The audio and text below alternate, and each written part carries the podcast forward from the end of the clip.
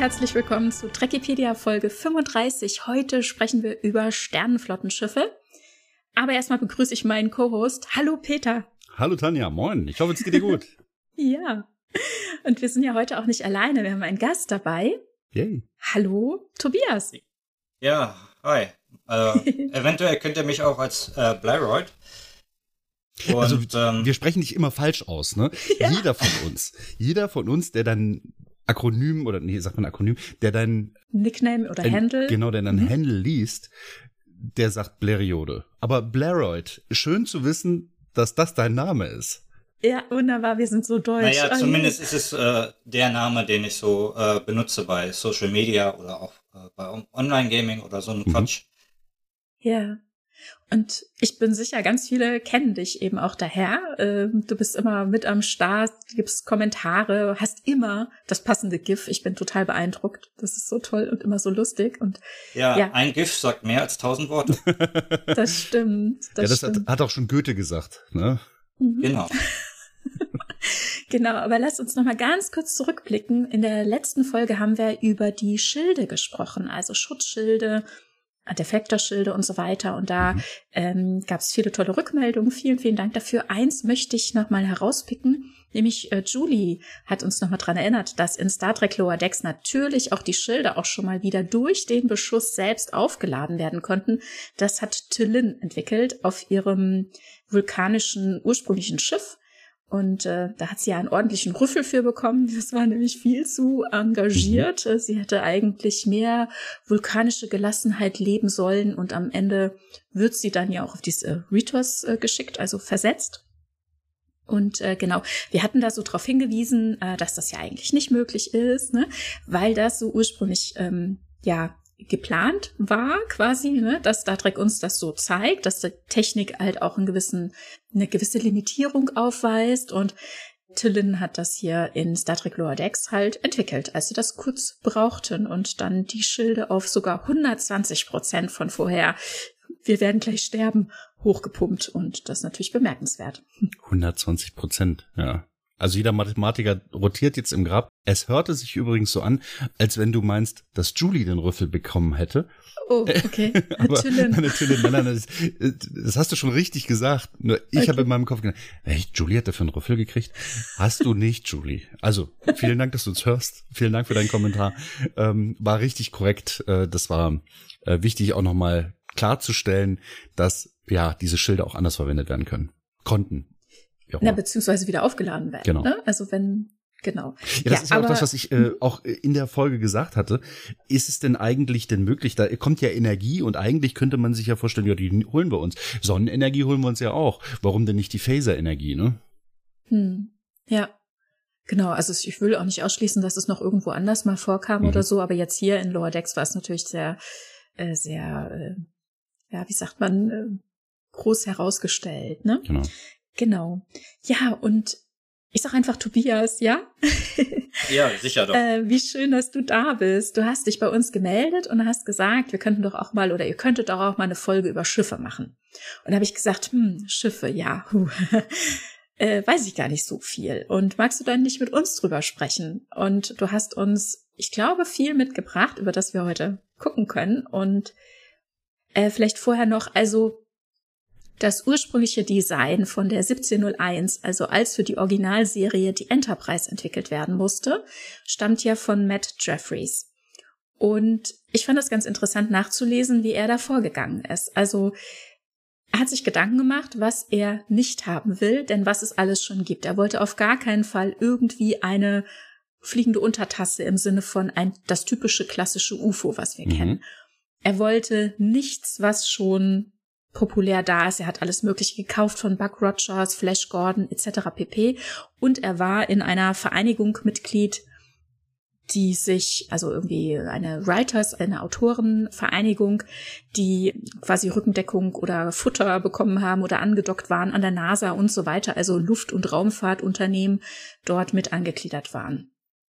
Das heißt, er war schon ganz gut im Bilde, was es denn alles gibt, hat sich eine Pinnwand gemacht, das will ich alles nicht kopieren, und hat sich wochenlang Zeit gegeben, neue Entwürfe, neue Ideen durchzuspielen. Er wusste, es soll irgendwie so einen Warp-Antrieb geben, er wusste nicht, was das ist und wie das funktioniert. Es ist nur klar gewesen, das ist ein sehr kraftvoller Antrieb. Und irgendwie müssen die da durchs All kommen. Und im All, sagte er, ist es ja noch gefährlicher als zum Beispiel unter Wasser, was ich persönlich immer gar nicht so empfinde, weil ich unter Wasser natürlich auch schon erlebt habe. Und im All kann ich mir gar nicht vorstellen, dass es da so gefährlich ist. Ich weiß das natürlich, ich weiß das, aber es fühlt sich so viel näher für mich an, was total verrückt ist, ich weiß. Und ähm, dann hat er sich gedacht, ich möchte, dass da möglichst wenig außen angebracht ist, denn mhm. wenn das kaputt geht, müssen die Leute raus und das ist ja total bescheuert, also super unpraktisch. Also soll es möglichst glatt sein, möglichst unfarbig, nicht farbenfroh oder so, nicht bunt. Und ich weiß nicht, da habe ich jetzt nicht dazu gefunden, warum er das dachte. Ob er dachte, das äh, wird dann zu albern im, auf dem Bildschirm oder auch wenn man schwarz-weiß guckt. Das ist natürlich eine Überlegung gewesen, die in den 60er Jahren ja auch mit eingedacht werden musste. Ne? Natürlich wollten sie irgendwie auch Farbfernseher verkaufen und hatten deswegen ja auch zum Beispiel die knallebunten Farben überall mit dabei und Farbfoto ähm, Werbung gemacht und so, um zu zeigen, hier ist Farbe unterwegs. Wenn ihr die neue Welt quasi in Farbe sehen wollt, dann kauft euch einen Farbfernseher. Aber auch durchaus so in Schattierungen, dass es eben in Schwarz-Weiß auch funktioniert. Und vielleicht ist das auch eine Überlegung, dass es dann auf dem Schwarz-Weiß-Fernseher nicht zu unruhig wird. Keine Ahnung, dass man die Formen gut sehen kann. Das ist nur eine Vermutung von mir. Keine Ahnung.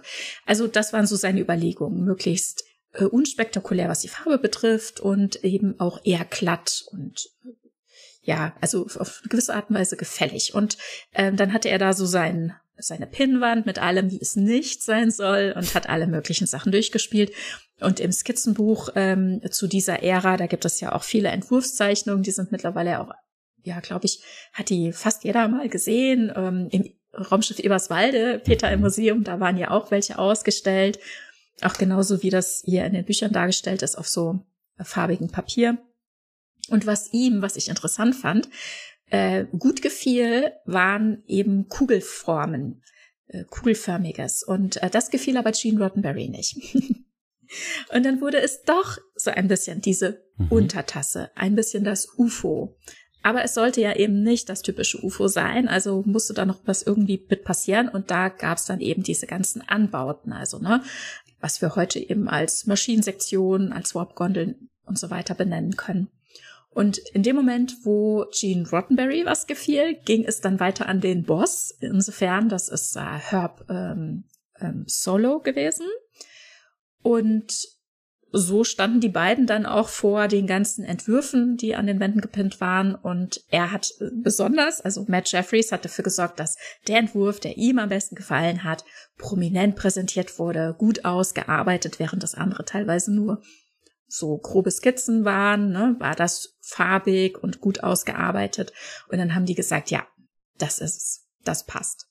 Und da gibt's ja auch so Zwischenstadien, Vor Vorstadien, die die Wochen davor entstanden sein müssen, wo dann, das sieht auch schon sehr nach unserer typischen 1701 Enterprise aus, aber dann wurde drüber geschrieben, es sieht aus wie eine Ente. weil das waren keine Warpgondeln in dem Sinne, weil es waren eher so abstehende Füßchen links und rechts.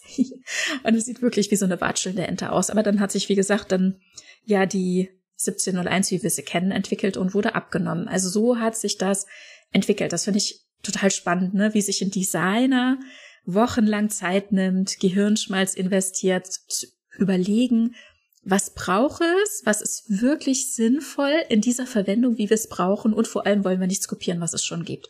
Und daraus entstanden ist dieses super ikonische Design, das bis heute ja in vielerlei Kontext zitiert wird, das irgendwie fast jeder erkennt. Mhm. Und das vor allem, das finde ich auch so beeindruckend daran, das finde ich, stellt diese tolle Designleistung heraus, aus irgendwie jedem Blickwinkel verflucht gut aussieht. Ja. Es ist wirklich sehr gefällig, oder? Ja. Allerdings jetzt, wo du die Geschichte so erzählst, ist der Ausspruch, also der abfällige Ausspruch, den man ja damals auch gerne mal von Nicht-Star Trek-Fans gehört hat, Raumschiff Entenscheiß, das macht jetzt auf einmal voll total Sinn. Stimmt, ich glaube, das ist aber was den deutschen Markt äh, ja, betrifft, ne? Genau, ich kenne ja, das natürlich. auch als Kind. Ja, ja, genau.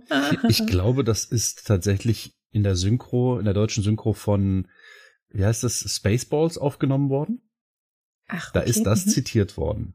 Ja. Und ich meine, das ist auch schon mittlerweile echt alter Film. Allerdings. Äh, Aber immer noch sehr gut. ja, ja, ja, kann man gut, kann man noch einigermaßen sehen. Ist, aber gut, okay, anderes Thema.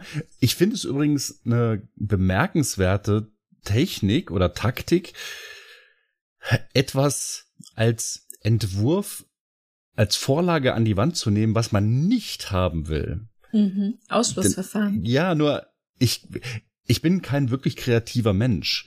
Ich kann mir das nur schwer vorstellen, mich von etwas kreativ anspornen zu lassen, was ich nicht haben will. Aha. Er ist so ein bisschen der, der, ne, denkt nicht an einen rosa Elefanten-Effekt. Genau. Ich weiß, Genau. dass du den Rüssel siehst. So, und Ja, zumal du ja gesagt hast, er wollte keine Untertasse und er wollte keine Raketen. Jetzt äh, sieht es ein bisschen aus wie eine Untertasse, wo Raketen dran hängen. Ja. ja, aber auch dieses Kugelding ist später noch aufgenommen worden. Mhm. Ja, also es, ich finde, diese ganzen Ideen, die da so zusammengekommen sind, nicht jedes Stilelement ist aufgenommen worden, aber einige sind tatsächlich noch später verwertet worden. Wie gesagt, Mhm, ja. Roddenberry hat die Kugel verworfen, sagtest du, ne? Ja. Mhm. Und tr trotzdem ist die dann in einem späteren Entwurf als Lazarettschiff, ich weiß nicht, wie hieß sie, Die Pasteur, die Pasteur, genau. also die Daedalus-Klasse, oder? Mm, Ja, ich hätte es jetzt nochmal nachschauen können. Ja, aber das ist genau. die Daedalus-Klasse. Ja. Richtig, Mhm. und das, dass das nochmal aufgenommen wird, obwohl das eigentlich Ja. verworfen worden ist, das zeigt halt, dass das alles keine schlechten Ideen waren. Mhm. Das ist nur in Ja. dem Moment nicht als die Hauptidee angenommen worden und dann hat man sich gedacht, ja, warum nicht? Wir können damit auffüllen. Und wenn es halt wirklich nur eine Hintergrundgeschichte ist, was ja eben Star Trek so stark macht, dass im Hintergrund viel Lore aufgebaut wird. Genau, und es sind ja wirklich viele Entwürfe über die Jahre, die jetzt Jahrzehnte entstanden, die auch später wieder relevant wurden. Und das sind ja ver verworfene Ideen, sind keine schlechten Ideen, Genau. genau. Auch dieses Schiff, das außen diesen Ring hat, das, Mhm. also dieses Bild, das uns äh, Tanja hier zur Verfügung gestellt hat, das ist ein Entwurf, der eben später in den vulkanischen Schiffen wiederzufinden ist. Genau, ja. Wo wir gerade jetzt so uns auf Bilder wieder beziehen, dann würde ich sagen, äh, schicke ich dir die zum Einfügen in diesen Feed hier, damit ähm, entsprechende Podcatcher die dann jetzt auch anzeigen können. Mhm. Und ich werde die in Social Media auch posten, dass ihr da reingucken könnt. Genau. Weil das einfach schöne, oder beziehungsweise die bilden die Geschichte dessen ab, worüber wir gerade sprechen. Und ich finde, das eine oder andere Bild ist nicht gut gelungen oder beziehungsweise stellt mir die Perspektive irgendwie ganz komisch dar und ich denke so, hä, wie soll das denn funktionieren? Aber das sind halt kreative Entwurfsideen, die eben die Grundlage für das sind, was eben jetzt mittlerweile so reich vorhanden ist. Ja. Und ähm, Tobias, ich weiß, im Vorfeld hattest du auch sowas erwähnt. Wieso ist denn zum Beispiel eine Untertassenform bevorzugt? Also jetzt wissen wir zum Beispiel, dass das mit Jeffreys Idee gar nicht äh, im ersten Moment war, dass es nicht das Bevorzugte war, ähm, was er ursprünglich wollte. Hast du da noch mehr dazu? Wenn man jetzt so von dem, von dem, von der Baustruktur her angeht, würde eine Kugelform Mhm. natürlich genauso gut gehen. Nur eben, da ist es eben die Struktur etwas dreidimensionaler. Nur eine Untertassenform hat den Vorteil, dass wenn man in der Mitte ist, den gleich langen Weg hat, um zu den Außen zu kommen von der Untertasse. Oder ein Fenster. Einfach mal den Sternenhimmel sehen.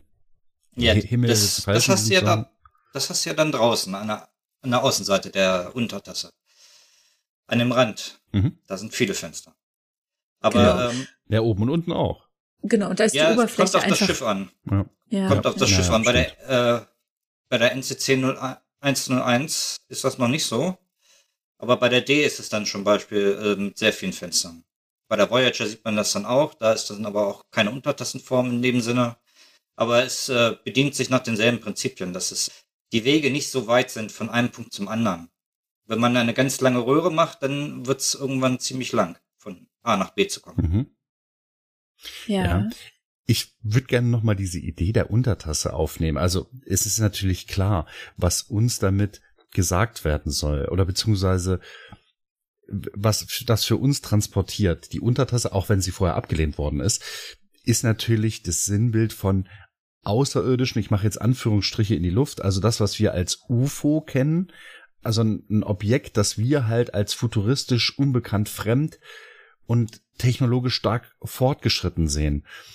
Deswegen finde ich es auch gar nicht schlimm, dass dieses, ja, dieses Bild einer Untertasse eingearbeitet wurde, aber auch im Laufe der Zeit doch deutlich verändert wurde. Es war dann halt eben nicht nur kreisrund oder es ist ja auch nicht so, dass das eine flache Scheibe ist, sondern dass diese Form sich immer wieder variiert. Aber dieses Stilelement der Scheibe oder dieser, wie soll man sie nennen, dieser Untertassensektion, auch wenn sie gar keine Untertasse mehr ist, ist in fast jedem der Schiffe wiederzufinden, außer eben in Pasteur, also da ist es eben die Kugel, aber ansonsten sind diese Schiffsaufbauten eigentlich doch immer schön der Sternflotte zuzuordnen. Hm. Ja. Ja, es ist ein spezifisches Designelement für eine Sternflotte. Mhm. Ja, andere ja, Spezies stimmt. haben andere Lösungen gefunden. Hm, ja, und es ist ja auch authentisch, dass man sagt, dass, dass man da so in einer bestimmten, in einem bestimmten Stil unterwegs ist. Ne, jetzt Peter, du hast gesagt, auch wenn es keine Untertasse mehr ist. Also es gibt ja so Schiffe dann später vor allem, wo dann eben klar von dieser Untertasse eher weggegangen wird und wo es mehr, wo, wo die Maschinensektion und die Warpgondeln mehr und mehr mit der Front verschmelzen. Ne? Also so Modelle wie die Voyager oder es noch, noch weiterführend, die werden entfernen sich immer mehr davon. Mhm. Ne? Es wird dann immer kompakter und stromlinienförmiger. Und ja, die Prometheus zum Beispiel. Ja, genau. Ja, und ich finde, das ist ja was, was aber auch die Zeit widerspiegelt, ne? So mhm. der Zeitgeist. Also wenn ich so jetzt zum Beispiel Autos angucke, ne? Es gab sehr ikonische Gesichtszüge bei Autos mhm. in den 50er, 60er, 70er Jahren, in den 80er nahm es schon ab. Da wurde es sehr kastig und kantig mhm. und dann kam die Zeit, wo es alles stromlinienförmiger war, wo alle Ecken abgerundet wurden und ich nannte das dann immer so rundgelutscht, also wie so ein mhm. Bonbon, ein, einfach nur ja. mal so reduziert, ne, gedrungen und stromlinienförmig rundgelutscht. Ja, ist richtig. Und das findet sich, finde ich, in diesen Schiffsdesign dieser Zeit dann auch wieder, ne? Das spiegelt so den Zeitgeist. Finde ich auch, ja. ja. Ja, das ist aber auch ähm, in unserer Realität natürlich auch bei Schiffen so, ne? Mhm. Denn äh, wenn du Schiffe, Kreuzfahrtdampfer aus den 50ern nimmst oder Kreuzfahrtdampfer von heute, dann äh, ist das auch ein Unterschied wie Tag und Nacht. Ja. Da kenne ich mich so überhaupt nicht aus. Ehrlich gesagt ist für mich das eine genauso wie das andere. Ich, ich, ich natürlich ist das nicht so, aber ich weiß, was du meinst. Beispielsweise haben die dann ein schönes großes Vordeck mit einem Pool drauf und so weiter. Dann sind die Schiffe halt auch in einer anderen Farbe und so weiter. Aber so vom Design sind die Dampffahrt oder so die, beziehungsweise die Cruiser oder wie auch immer sie heißen, die großen Passagiertransporter für mich gar nicht so weit voneinander entfernt, wie ich das Gefühl habe, dass bei Star Trek das der Fall ist. Also von Generation zu Generation. Der Unterschied zwischen der Enterprise ja, 1701 ohne Buchstaben und 1701e ist halt so weit voneinander entfernt, mal von der Größe abgesehen. Aber der Stil ist halt doch deutlich auseinanderliegend. Das heißt, wenn man jemanden, der Star Trek überhaupt nicht kennt, diese beiden Schiffe zeigen würde und sagen würde, welches würdest du denn auf Vergangenheit und welches auf die Zukunft der Zukunft, wenn man das überhaupt sagen kann, auf die auf die nähere äh, nähere Zukunft und auf die fernere Zukunft. Ähm, welches Design ist älter? Ne? Genau. Ne? Dann würde man es, glaube ich, ich sehr glaube, schnell sagen können. Das wäre wahrscheinlich eindeutig. Mhm. Vermute ich. Ja. Ja. Das wäre aber auch heute, wie gesagt, bei Kreuzfahrtschiffen ist das ja dann auch so. Und ähm, mhm. ich habe auf schon verrückte äh, Pläne gesehen. Äh, da soll ein Kreuzfahrtschiff entstehen, das so ein äh, aufgebaut ist wie so eine Schildkröte, wenn du von oben guckst. Das Aha, wird sich dann deutlich unterscheiden. Ja, okay. Habe ich nicht vor Augen? Ich auch nicht. Ja, spannend. ich ich schicke euch nachher mal ein Foto. Okay. Ja, okay. Interessant. Gut. Kann ich mir gar nicht wirklich vorstellen, wie das ähm, stromlinienförmig im Wasser liegen soll. Aber ja, es wird nicht stromlinienförmig im Wasser liegen. Es soll ja noch nicht schnell fahren, das ist dann mehr so eine schwimmende Insel, die ah, okay. von, einem, mhm. von einem Ort zum anderen fährt. Spielplatz Aber, für Erwachsene, ne? Mhm. Ja, vor allem, ich glaube, das kommt wieder aus dem saudi-arabischen ah, okay. Ölmultis halt, ne? Mhm. Und dann haben wir ja auch so das Prinzip, dass die Schiffe vorne schmaler sind und hinten mit den Warpgondeln breiter werden. Und ich glaube, das ist das, was du ähm, auch deltaförmig nanntest, Tobias, oder? Ja, das äh, vor allem bei, bei der Voyager ist das ein bisschen zu sehen, aber auch bei der Prometheus, die dann ja wirklich sehr deltaförmig ist. Mhm. Ne? Vorne spitz, hinten breit. Und dahinter dann Mhm. erst die Warp-Gondel. Ja, wobei die Voyager halt schon eine, verzeiht mir den Ausdruck, eine sehr sexy Taillierung hat. Mhm. Ja, also die, da sieht man halt wirklich, da ist der Rumpf oder der Kopf und dann gibt es halt so eine, so eine fast, ja, wirklich eine Taillierung, die dann eben in den Warp-Gondel nach oben schwingt und so. Ja, Also- fast, Ja. ich will fast sagen weibliche Rundung. Gen- so, ne? ja, Mhm. ge- ja, genau. Die Ja. Seven of Nine auf, äh, von den Raumschiffen. Ne? ja, stimmt. Stimmt, ja, wahrscheinlich. Nur, äh, nur die Voyager muss halt nicht atmen in diesem engen Kostüm. Ja, Gott sei Dank. Ja, aber interessant, ne? Ich habe das in der Vergangenheit ja auch schon gehört, ne, dass die ähm, 1701, die ursprüngliche Enterprise, eher, also schon vielleicht eher männlich gelesen wird und die Enterprise D, die wir in TNG dann sehen, mit ihren Rundungen und auch mit der Art der Deflektorschüssel äh, weiblich gelesen wird. Das kann natürlich, ja, doch, stimmt. Das hat was, weil es eben, wie du auch schon rund gelutscht, ne, weil das gerade Mhm. diese Zeit war, weil das eben nicht mehr so kantig war. Also das, Mhm. ich meine, die Enterprise ohne Buchstaben, die war halt auch nicht wirklich kantig. Zu dieser Zeit war das schon wahrscheinlich designmäßig weit voraus. Äh, Da waren halt auch keine harten Kanten, aber ich, ich weiß, was du meinst. Vorne Auf eine bestimmte Art und Weise so de äh, definiert irgendwie, ja, ne? Genau, ja. richtig. Die Deflektorschüssel, die halt halt auch wirklich als spitze und zum Teil scharfkantige Schüssel da steht. Ja, ich verstehe, ich weiß, was du meinst, ja. Und da waren halt schon ein paar Kanten auch an einem an der Untertassensektion, während die Enterprise D natürlich weich ist. Also die ist Sehr weicher. Genau, ja. Mhm. richtig. Genau. Ja, vor allem äh, das Refit von der Enterprise, der Original Enterprise, wo sie dann die eckigen äh, Warp-Gondeln kriegt. Das macht die Mhm. Sache natürlich noch mal ein bisschen kantiger. Mhm. ja. Also ich finde das, ich finde, das sind so Designentscheidungen, die für mich halt wirklich so ein, so ein visuelles Sexappeal hatten, in, die- für jede Gefälligkeit, für das Auge. Ja. Ähm, es ist Eye Candy, das muss man schon sagen. Und das Mhm. war für mich, also die Enterprise D war für mich so Eye Candy und fixieren und das hat mich so reingezogen. Die fand ich, weil da auch viel Gedanken reingeflossen sind, die fand ich so plausibel und dabei Mhm. wunderschön. Ich meine, vom Teppich abgesehen, das würde man heute wahrscheinlich auch nicht mehr machen, aber, also, innen meine ich, aber allein dieses geschmeidige Äußere mit dem sanften Inneren, kann man sagen. Ne? Und das hat alles so gepasst und für mich funktioniert. Und das war für mich halt auch ganz, ganz entscheidend.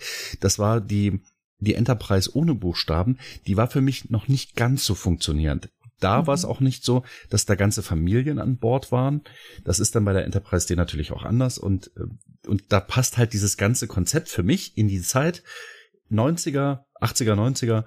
Dieses Schiff sah von außen und von innen plausibel aus. Hm. Es ist sehr wohnlich, ne? Also auch wo Mhm. du gerade sagst, die Familien und so, es ist ähm, eine Heimat, ne? Aber generell, denke ich, kann man sagen, dass die Schiffe generell oder also nicht nur die Schiffe, sondern generell in Star Trek alles so dargestellt wird und designt ist, äh, dass es sehr ansprechend ist. Ne? Es ist sehr ästhetisch. Mhm. Das ist etwas, das Star Trek hier wichtig oder das Star Trek wichtig ist. Ne? Von Anfang an merkt man ja hier, wie das Schiff entwickelt wurde, dass es ästhetisch sein sollte. Ja, und zwar nicht nur bei der Sternenflotte, sondern eben auch bei den Alienschiffen. Das ist richtig. Ich glaube, wir haben das am Anfang gar nicht wirklich gesagt. Wir sprechen heute über die Sternenflottenschiffe, ne?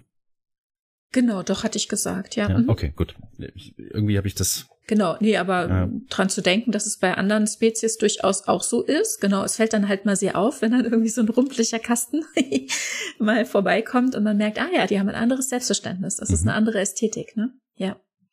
Und dann gibt es Aber so ein ja. Kasten kann auch ästhetisch sein. Ja, natürlich. Also nicht zuletzt auch äh, ein Borgwürfel oder so. Ja, der sagt was aus. Also die Form sagt etwas über die Gesinnung. Äh, ist vielleicht ein bisschen schwierig zu sagen, aber schon irgendwie es transportiert ein Gefühl. Ja, oder halt auch die Möglichkeiten oder welches Augenmerk Ja. auf Dinge gelegt wird, ne? Oder was eben auch jemand ästhetisch findet. Mhm. Ja. Oder Ja, praktisch, ne? Design sagt etwas über Kultur aus. Ne? Schon, ja. Ja. Definitiv. Und was wir hier auf der Enterprise auch sehen, also wirklich wortwörtlich darauf sehen, ist ja die Registrierungsnummer. Von Anfang an haben wir eine Beschriftung auf dem Schiff so wie wir das von der Erde ja auch kennen. Alles ist irgendwie beschriftet. Jeder soll beim durchs Fernrohr gucken können und wissen, wer da ankommt. Und so gibt es eine Registrierungsnummer und Matt Jeffries hat sich das ausgedacht, dass das N in der US Navy benutzt wird. Ne? Also seit langer Zeit wird die, das N für Navy benutzt und das C für Commercial, also Handel. Und dann hat er sich aus Spaß dran gesetzt und hat noch ein zweites C dazu gesetzt und fand es dann auch insofern ganz passend, irgendwie internationalisierend, denn russische Schiffe waren gekennzeichnet mit CCC. Und so haben wir jetzt hier drei Buchstaben, zweimal C, einmal N für Navy, also irgendwie so eine Mischung mhm. von dem, was wir so kannten zu dem Zeitpunkt. Provokant fast, ne? Also ja. was politisch nicht perfekt in das Bild der des, des amerikanischen Establishment passte. Ja, es ist halt Science Fiction, es ist die Zukunft. Ja, und dann kommt ja noch unsere berühmte Nummer, die 1701, um die sich heute so viel dreht. Das 1701 Museum, 17 Minuten und 1, äh, 17 Uhr 1, das sind die Uhrzeiten. Der 17. Januar mhm. ist ein äh, Star Trek, ich will fast sagen, Feiertag. Mm, also eine Zahl, die uns jetzt so wichtig geworden ist. Wie kam es denn dazu? Er hat sich überlegt, von der Ferne kann man die 2, 8, 6, 9 und 4 ganz schlecht sehen. Das ist der typische Sehtest. Ne? Also wenn ich beim Sehtest bin, dann denke ich immer so, okay, es ist irgendwie rund, mhm. könnte eine 8 oder eine 9 sein, äh, mal gucken. Oder ah, vielleicht doch eine 2. So, und so ist das hier eben auch. Und dann blieb halt nicht mehr so viel übrig. Die 1, die 0 und die 7, die kann man einfach richtig gut sehen. Und je nachdem, wie man die auch zueinander anordnet, lassen sie sich super identifizieren. Und mit der 1701 hat er wirklich eine sehr ikonische Registrierungsnummer geschaffen. Ne? Ja, das ist der 911er unter den Raumschiffen. ja, das stimmt. So ungefähr. Kontrasterhöhung durch die Kombination. Andere Kombinationen äh, haben einen schlechteren Kontrast. Das stimmt, ja. Ja, aber ich meine, dass diese Nummer so wichtig für uns werden würde, das hat Jeffries auch nie, nie gedacht. Davon bin ich sicher. Nee, natürlich nicht. Keiner wusste, dass äh, Jahrzehnte später sich Leute auch noch darüber Gedanken machen. Ja, wunderbar. Ja, wo wir gerade bei der Beschriftung sind. Mhm. Ich, ich habe ja immer damit kokettiert, dass die Schiffe in Star Trek sehr waffenbeladen sind, waffenstarrende Festungen sind und so weiter. Und da die, die äußere Bemalung, die natürlich als Kontrast zum Hintergrund, nämlich der Dunkelheit des Weltalls dienen sollte, die hat ja auch noch andere Parallelen, die zumindest mir immer wieder, also wenn wir jetzt auf der Erde uns befinden, in unserer Gegenwart, wenn man an der Küste lebt, da sieht man bestimmt auch mal ähnliche Objekte, die ähnliche Farben haben, ähnliche Beschriftungen haben, auch einen Namen auf der Seite stehen haben. Und ich, ich komme halt nicht umhin zu sagen, okay, wir haben Zerstörer und Kreuzer, die eben diesem Bild ebenfalls folgen. Mhm. Und deswegen sage ich halt auch immer spöttisch so ein bisschen, die Enterprise, egal welcher Bauart, das sind Kriegsschiffe. Ja. Ja. Und ich weiß, du, du widersprichst mir da mal vehement und das ist natürlich auch alles gerechtfertigt. Nur diese Parallelen, die sich da immer wieder auftun, auch wenn das Äußere gefällig ist, die Anzahl der Waffen und so weiter, eben die Farbgebung, der Schriftzug, dieses militärische und dass ja die Enterprise D ein, wie heißt das, ich glaube, Forschungskreuzer ist, ne? Ja. Enthält ja den Namen Kreuzer was ja, auch im Militärischen vertreten ist. Ne? Ja, also ich meine, ihr wisst es alle, ich argumentiere immer dagegen. Ich muss mhm. die Argumente jetzt gerade nicht wiederholen. Ja, ähm, ich kann allerdings sagen, ich war jetzt äh, gerade erst an der Nordseeküste und habe das Marinemuseum mhm. besucht mhm. und ähm, ja, was soll ich sagen? Also ich meine, ich wusste das alles schon vorher, wir wissen das alle, ne? Woher kommt denn das? Ne? Natürlich ist das ganze Design und auch die Sprache und auch die Strukturen, die wir auf diesen Schiffen, auf diesen Raumschiffen erleben, aus unserer Zeit entnommen. Natürlich ist es eine Weiterentwicklung von zum Beispiel der Marine und dem Militär. Und wir befinden uns permanent in diesem Spannungsfeld. Ist es mhm. jetzt eigentlich militärisch oder ist es nicht? Und auch Lower Decks ist ja auch immer gerne dabei, den Finger in diese Wunde zu legen und sich selbst zu hinterfragen und Star Trek da ein bisschen mit einem Augenzwinkern zu betrachten und ich muss sagen, als ich da in diesem Museum war, hat's mich doch ganz schön getroffen, muss ich sagen. Also am Anfang fängt das noch so historisch an und ich dachte auch, ich würde da mit so einer historischen Brille durchgehen. Aber dann ganz schnell ist man ja in der, ich sag mal, Neuzeit. Und das ist halt nicht nur eine, meinetwegen Design oder Kultur oder Weltgeschichte. Es ist halt einfach die Geschichte von Krieg und Konfrontation von mhm. Gegeneinander.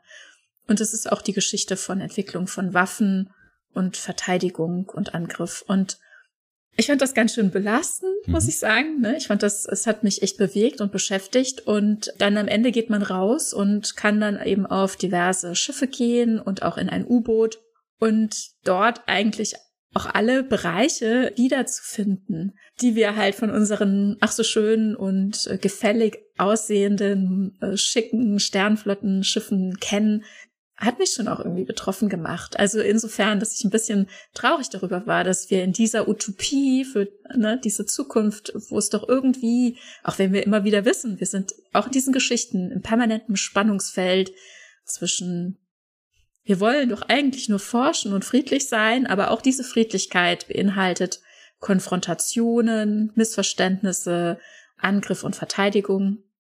Und ja, sie tragen Waffen mit sich und so weiter, ne? Und diese Strukturen beruhen auf all dem, was wir schon vor Jahrhunderten aufgebaut haben und so weiter. Und irgendwie hat's mich halt getroffen, ne? dass, mhm. dass wir da nicht weiter sind in so einer Idee von so einer Zukunft. Auf der anderen Seite, woher soll es denn auch kommen? Ne? Ja, es sind ja unsere, in Anführungszeichen, heutigen oder von vor 60 Jahren die Ideen, die die natürlich auf dem basieren, was wir kennen. Und was ich natürlich dazu auch immer wieder sage, Science Fiction spiegelt uns ja auch uns selbst. Ne? Also was soll es denn eigentlich anderes zeigen? Und eigentlich versuchen sie ja schon davon abzuweichen. Wir bleiben aber permanent in diesem Spannungsfeld, wo Peter, du zum Beispiel, immer wieder den Finger drauf legst. Ne? Aber es fühlt sich ja nicht nach Kriegsschiff an. Und da ja. jetzt jetzt haben wir unsere Rollen gerade vertauscht. Ne? ja. Und aber nein, das, äh, genau das ist es ja. Ne? Wir sprechen darüber und diese Situation, dass es zum einen so sein kann oder vielleicht sogar zum einen so dargestellt wird, ist, steht aber zum, im Kontrast zu dem, was wir dann aber auch in einigen Folgen immer und immer wieder sehen, dass es Familien an Bord dieses Schiffs gibt, was auf Kriegsschiffen undenkbar ist. Hm. Ja, und, und, und es gibt ja viele, viele Aspekte. Ne?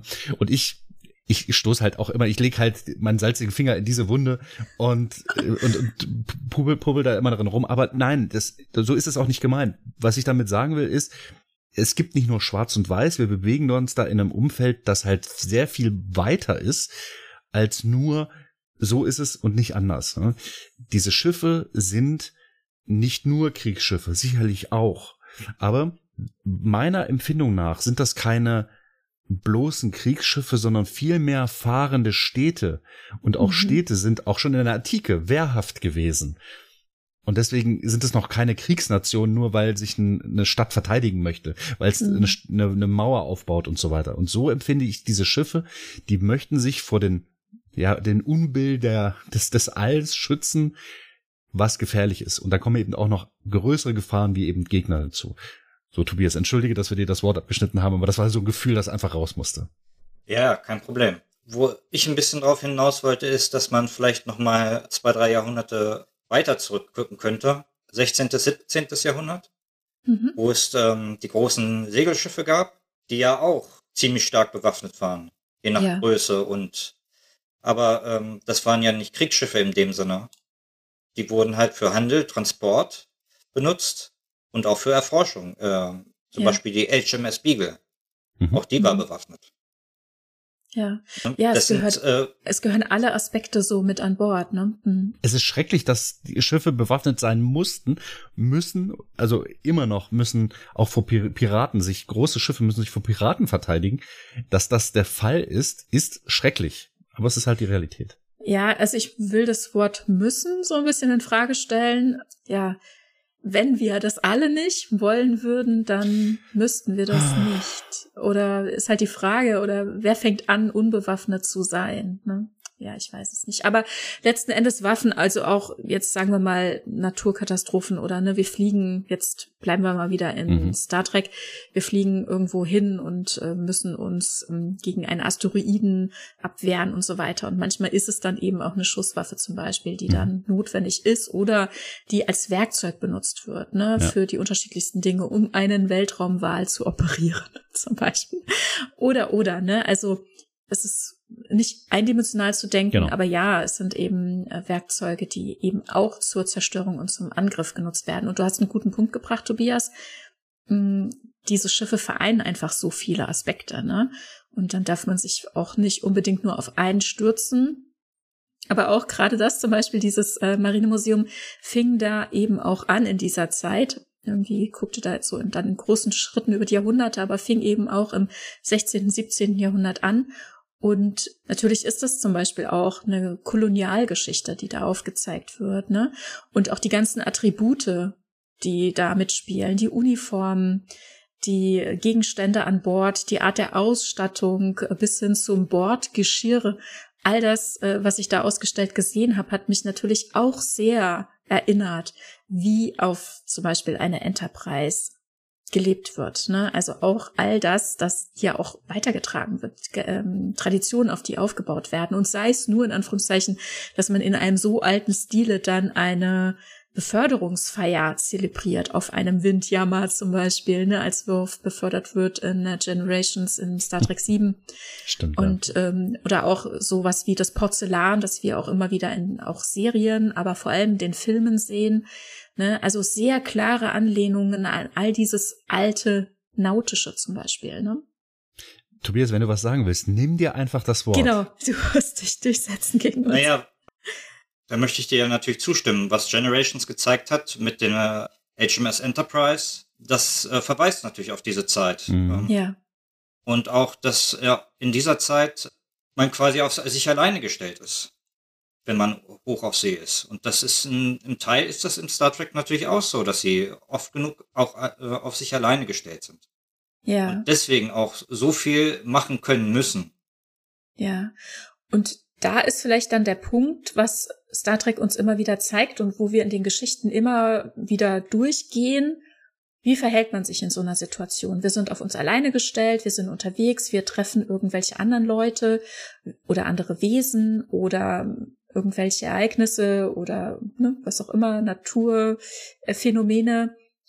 Die Frage ist, wie verhalten wir uns? Darum geht es, glaube ich, ne? Uns zu hinterfragen, wie positionieren wir uns zu den Dingen? Wie verhalten wir uns? Wie moralisch sind wir dann noch?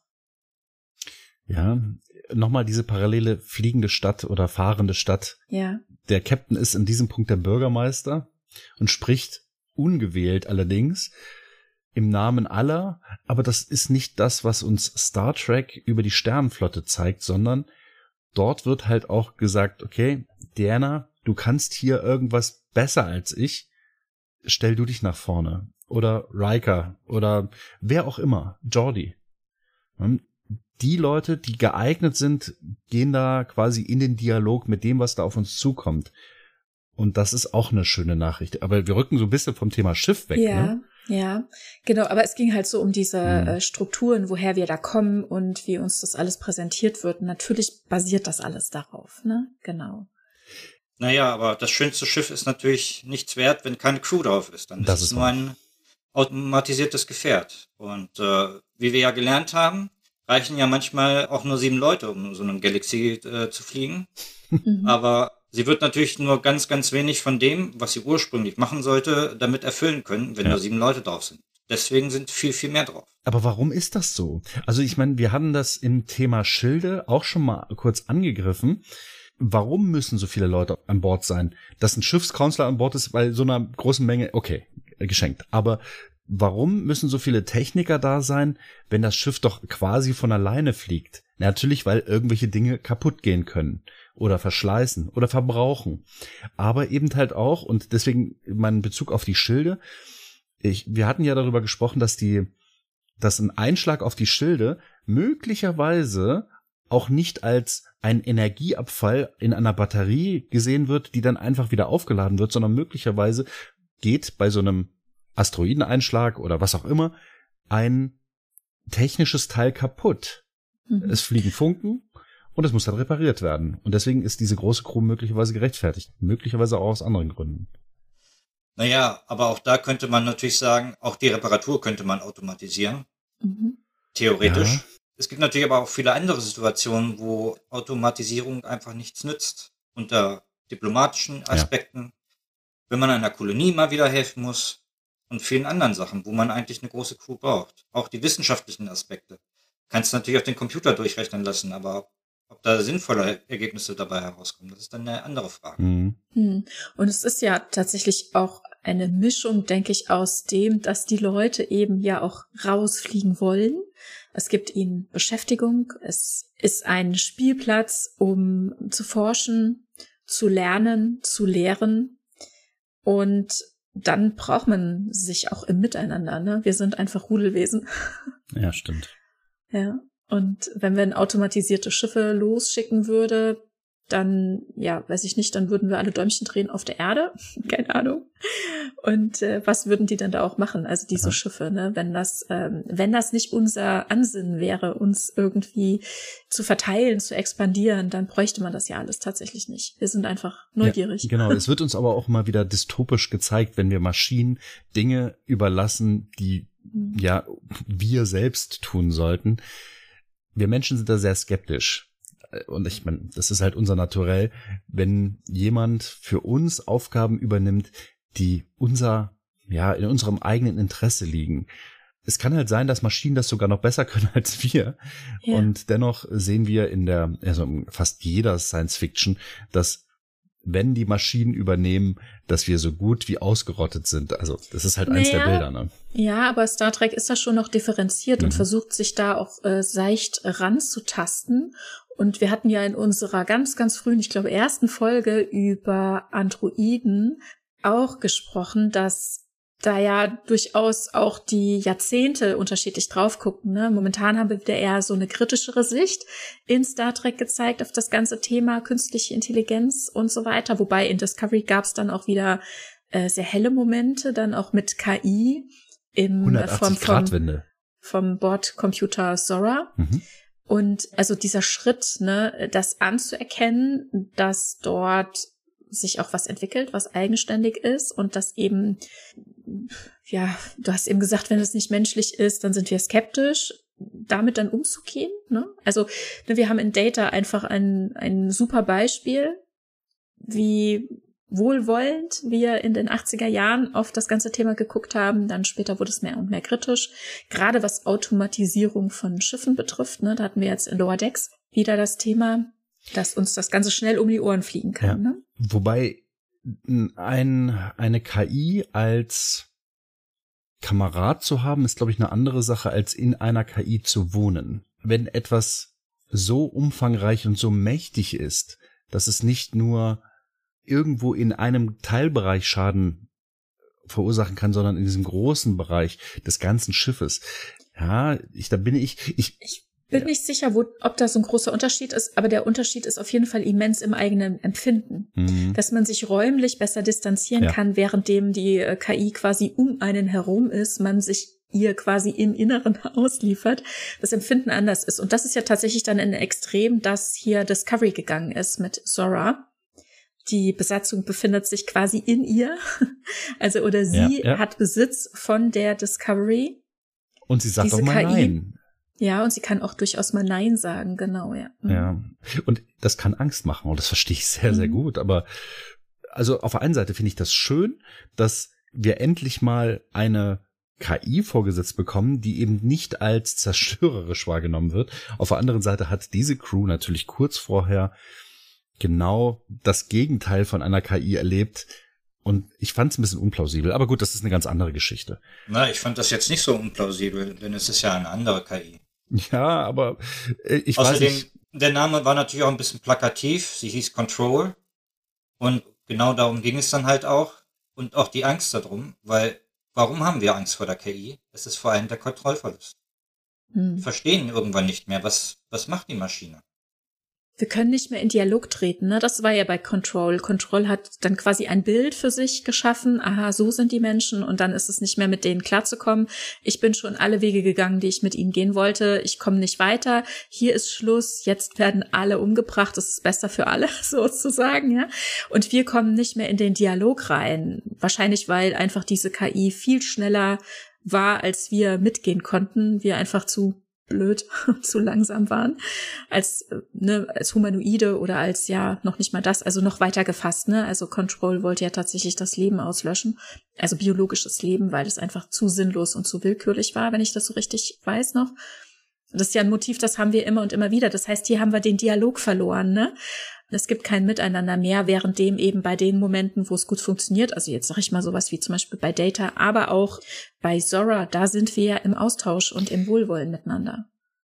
Ich würde gerne zu diesem Thema zwar was beitragen, aber ich finde, wir gleiten von unserem Thema ja, heute ein stimmt. bisschen ab. Mhm. Ich, ich hätte noch ernsthaft, ne, es, es, es liegt mir auf der Zunge und ich würde es gerne sagen, aber ich würde das gerne in ein KI-Thema nochmal auslagern, wenn das denn überhaupt noch ja. machbar ist für uns. Genau.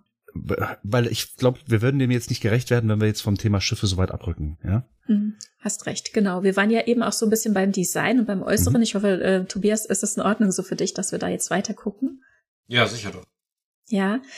Da hattest du zum Beispiel auch die modulare Bauweise erwähnt, ne? Das äh, war tatsächlich im Design ursprünglich auch ein Punkt, beziehungsweise dann in dem, ja, ich sag mal, B-Kanon, technischen Handbuch von der 1701, das ja quasi der Vater von einem Fan äh, erstellt hat und dann offiziell Anerkennung fand und vertrieben werden durfte, wurde das thematisiert, dass dann verschiedene Elemente, das quasi wie der Rumpf des Schiffes, zum Beispiel jetzt der Enterprise, dass das wie quasi austauschbar wäre, dass es halt so verschiedene Möglichkeiten gibt oder dass man verschiedene wie Transportcontainer oder Wohncontainer hintereinander schalten könnte. Auch eine spannende Idee ist, das gab es so in Star Trek dann, was die Form wie die Enterprise eine ist, dann nicht gezeigt wurde. Aber so Ideen finde ich interessant und modulare Bauweise eröffnet ja tatsächlich auch einige Möglichkeiten, zum Beispiel wie lange ein Schiff in Dienst sein kann und so weiter. Magst du uns dazu etwas sagen? Naja, die modulare Bauweise hat natürlich viele Vorteile. Zum Beispiel, dass man das Missionsprofil anpassen kann. Mhm. Zum Beispiel Kreuzer der Miranda-Klasse, die man ja aus Zorn des Khan zum Beispiel kennt die Reliant, die mhm. Und dessen Design wurde ja stetig angepasst. Da gibt es, glaube ich, zwölf verschiedene Designs. Oh, wow. Mit verschiedensten Aufbauten und Änderungen und so weiter. Und das liegt natürlich daran, dass sich die Missionsprofile, die solche Schiffe dann ausführen sollen, dann auch eben ändern. Ein Schiff, was zur kolonialen Unterstützung äh, da ist, hat natürlich andere Sachen zu tun als äh, zum Beispiel ein, wie nennt man das denn? Ähm, Forschungsschiff? Pa nee, Patrouillenschiff. Mhm. Patrouillenschiff. Zum Beispiel ein Patrouillenschiff, was viele Antennen an Bord hat, um äh, quasi auf die andere Seite der Grenze rüber zu horchen. Mhm. Mhm. Gut, in der Sternflotte wird sowas ja Forschung genannt. Forschung, ich mache Anführungsstriche in die Luft. Nein, also äh, das würde die würden die Cardassianer oder die Romulaner als klar Spionage sehen.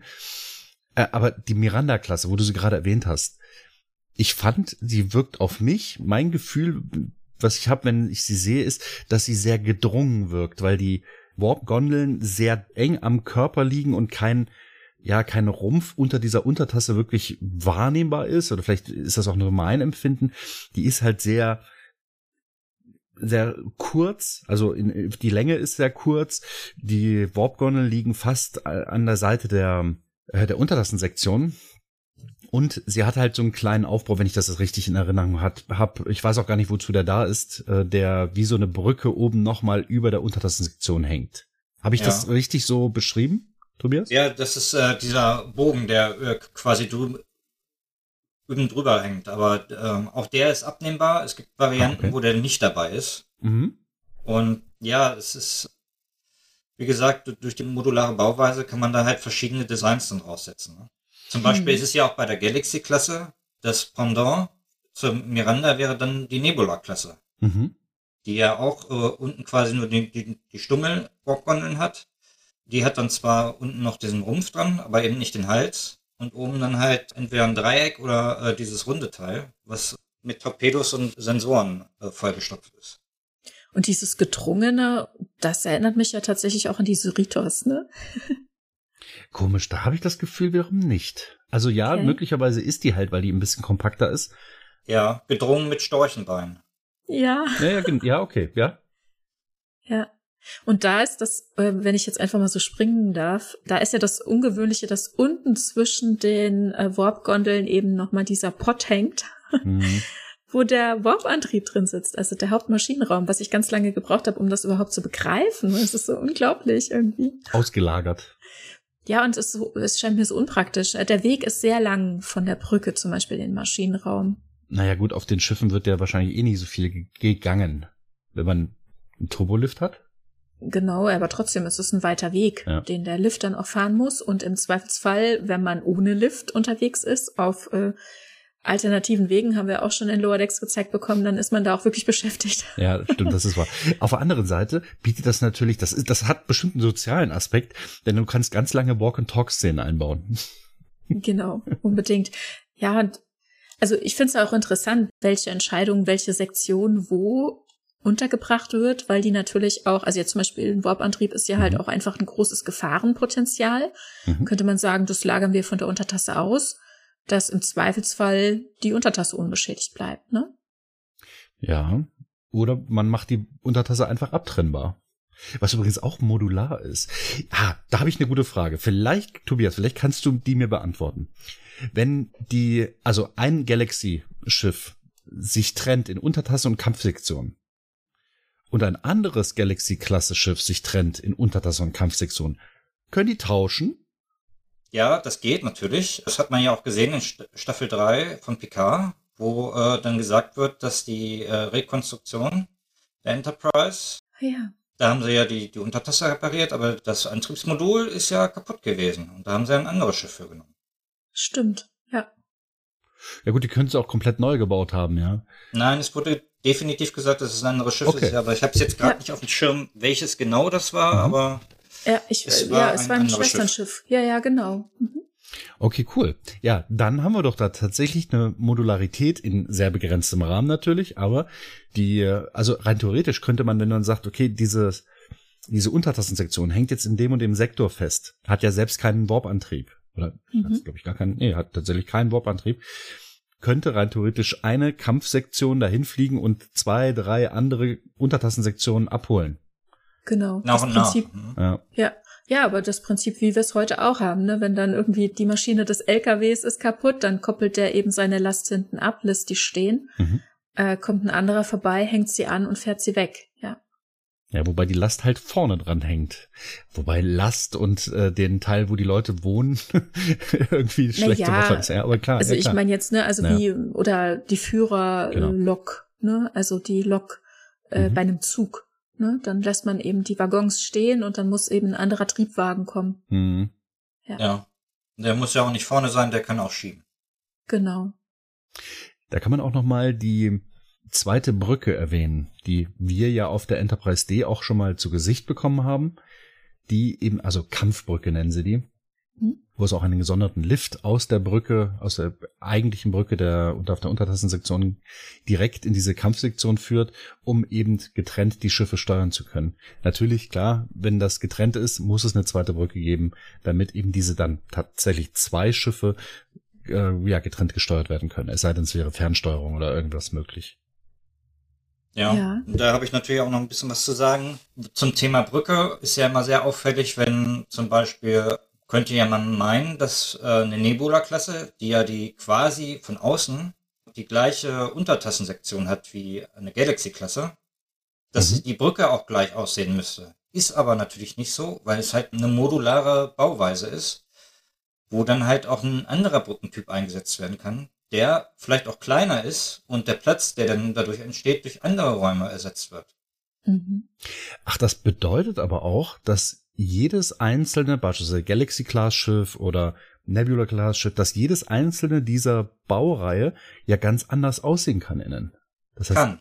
Das heißt, ein, eine Zeichnung muss nicht auf ein anderes Schiff derselben Klasse zutreffen. Das Ach, ist ein bisschen so, wie äh, man seine Wohnung ja auch individuell gestaltet. Die, die Wohnung darüber ist genauso geschnitten aber sieht trotzdem anders aus. Ja, die, die gestalten die einfach falsch. Das weiß ich so. ja, Geschmackssache, ne? natürlich, klar. Das ist, äh, muss man sich vor Augen halten.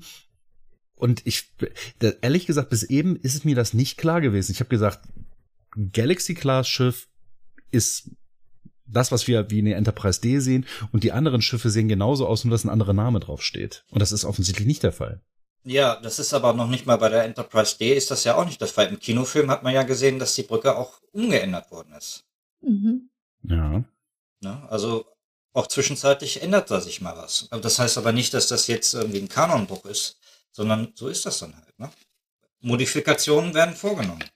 Genau, also sowohl für die ganze Klasse als auch für einzelne Schiffe. Ne? Und für einzelne Schiffe kann es ja tatsächlich auch individuelle Entscheidungen des Captains vielleicht auch beinhalten. Ja, des Captains oder eben des Missionsprofils. Ne? Ein anderes Schiff der Galaxy-Klasse hat dann vielleicht ein anderes Missionsprofil, wo sie Ja. sich dann andere Sachen brauchen und äh, sich das dann ne, dementsprechend anpassen muss. Ja, ja, stimmt, total logisch. Und diese modulare Bauweise, die ermöglicht uns ja auch Anpassungen über die Zeit, ne? Also, dass man sagt, aha, dieses Element von dem einen Schiff ist schon ganz alt. Hatten wir jetzt in letzter Zeit auch immer wieder, ne? Im Zweifel ist es dann irgendwie eine Plakette, die immer und immer weitergegeben wird. Oder in Strange New Worlds haben wir gesehen, dass dann auch noch ein bestimmtes Material über Jahrhunderte überlebt und geehrt wird, womöglich irgendwo aufbewahrt wird, aber ja auch ganz konkret Teile einfach bleiben und andere nach und nach ersetzt werden, weil sie kaputt sind, weil sie erneuert werden sollen aus unterschiedlichsten Gründen. Und so jetzt zum Beispiel auch dann der sogenannte Scorch, die Nase des Schiffes, äh, der Untertasse vorne auf der 1701 das älteste Blech ist, wo alle OffizierInnen, wenn sie denn das Enterprise Bingo spielen, einmal mit dem Raumanzug rausgehen und drauf unterschreiben, um etwas zu Ja. hinterlassen auf dem ältesten Stück. Genau. Man kann quasi auch ab einer gewissen Lebensdauer davon ausgehen, dass viele Teile halt auch ersetzt werden müssen. Ja, ja. Und irgendwann ist so viel ersetzt, dass da nicht mehr viel vom Original über ist. Aber es ist trotzdem immer noch die Enterprise. Mir wurde gesagt, bei Lebewesen ist es ganz genauso. Nach sieben Jahren seien wir nicht mehr dieselben Menschen, die wir eben in der Zeit davor waren. Also molekular gesehen, ne? sind wir komplett Ja. ausgetauscht. Gut, Auch- das sehe ich aber auch jeden Morgen im Spiegel, dass ich da nicht Ja, mehr gut. Ja.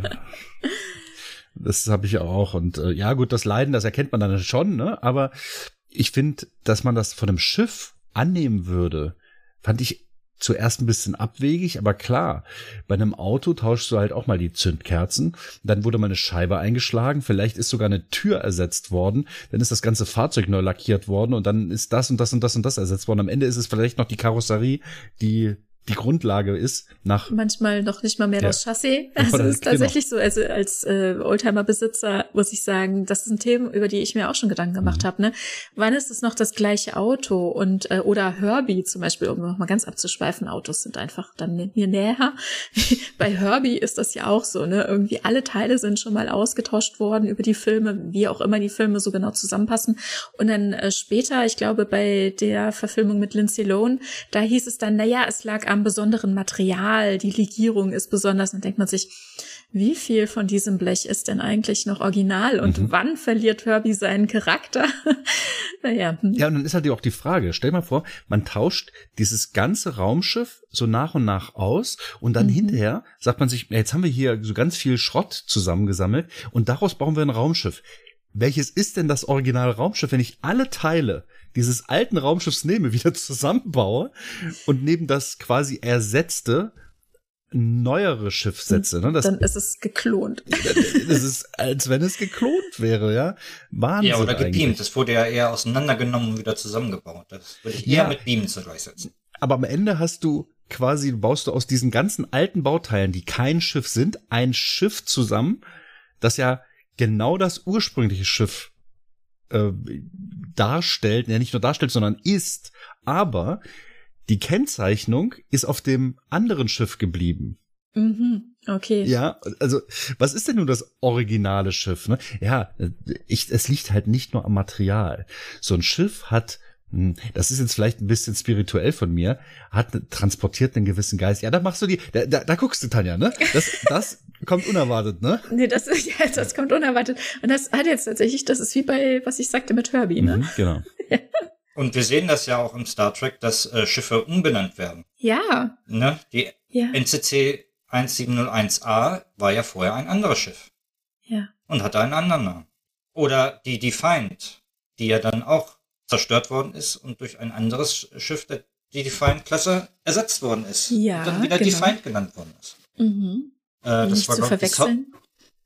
war das die Sao Paulo? Oh, das kann ich jetzt gerade nicht sagen, aber das ist etwas, wo viele nicht so dran denken immer. Ne? Jetzt zum Beispiel haben wir ja dann zuletzt jetzt in der dritten Staffel Picard gesehen, dass die Defiant hier im Flottenmuseum ausgestellt wird und das ist aber eben nicht die ursprüngliche Defiant mit der Tarnvorrichtung. Ne? Das ist eben die umbenannte, neue Defiant. Ist das diese Zeitreise defined? War das nicht die? Nee, man hat eben ein anderes Schiff dieser Klasse zur Wieder Defiant gemacht. Ach so, genau. okay. Weil die Defiant ist zerstört worden, als die Breen angegriffen haben mit ihren äh, Energieentzugswaffen, die nur die Klingonen überleben konnten.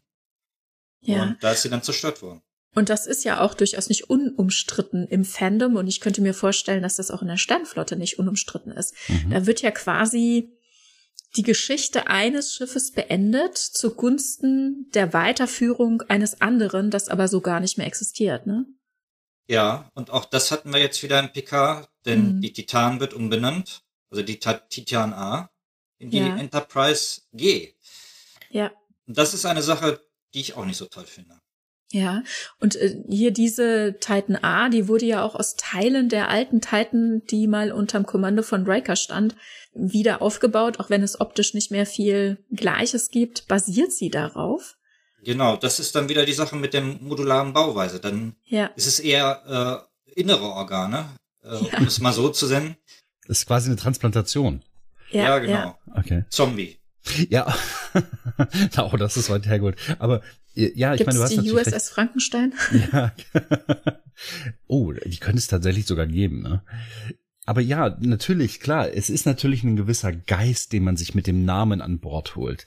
Die, der Name Enterprise stand schon auf einem alten Segelschiff, also einem Holzschiff, stand dann auch auf einem amerikanischen Flugzeugträger, stand aber auch auf einem Raumschiff, was zwar nicht ins All geflogen ist, aber Space Shuttle? Genau, das, das Space Shuttle ist tatsächlich aufgrund der Serie so benannt worden. Und Star Trek hat halt so einen dicken, so einen fetten Impact auf unsere Gesellschaft, dass eben sowas stattfinden kann. Dass ein tatsächliches Raumschiff, leider nicht geflogen, aber dass, dass ein tatsächliches Raumschiff auch Enterprise genannt worden ist. Aufgrund der Ach so.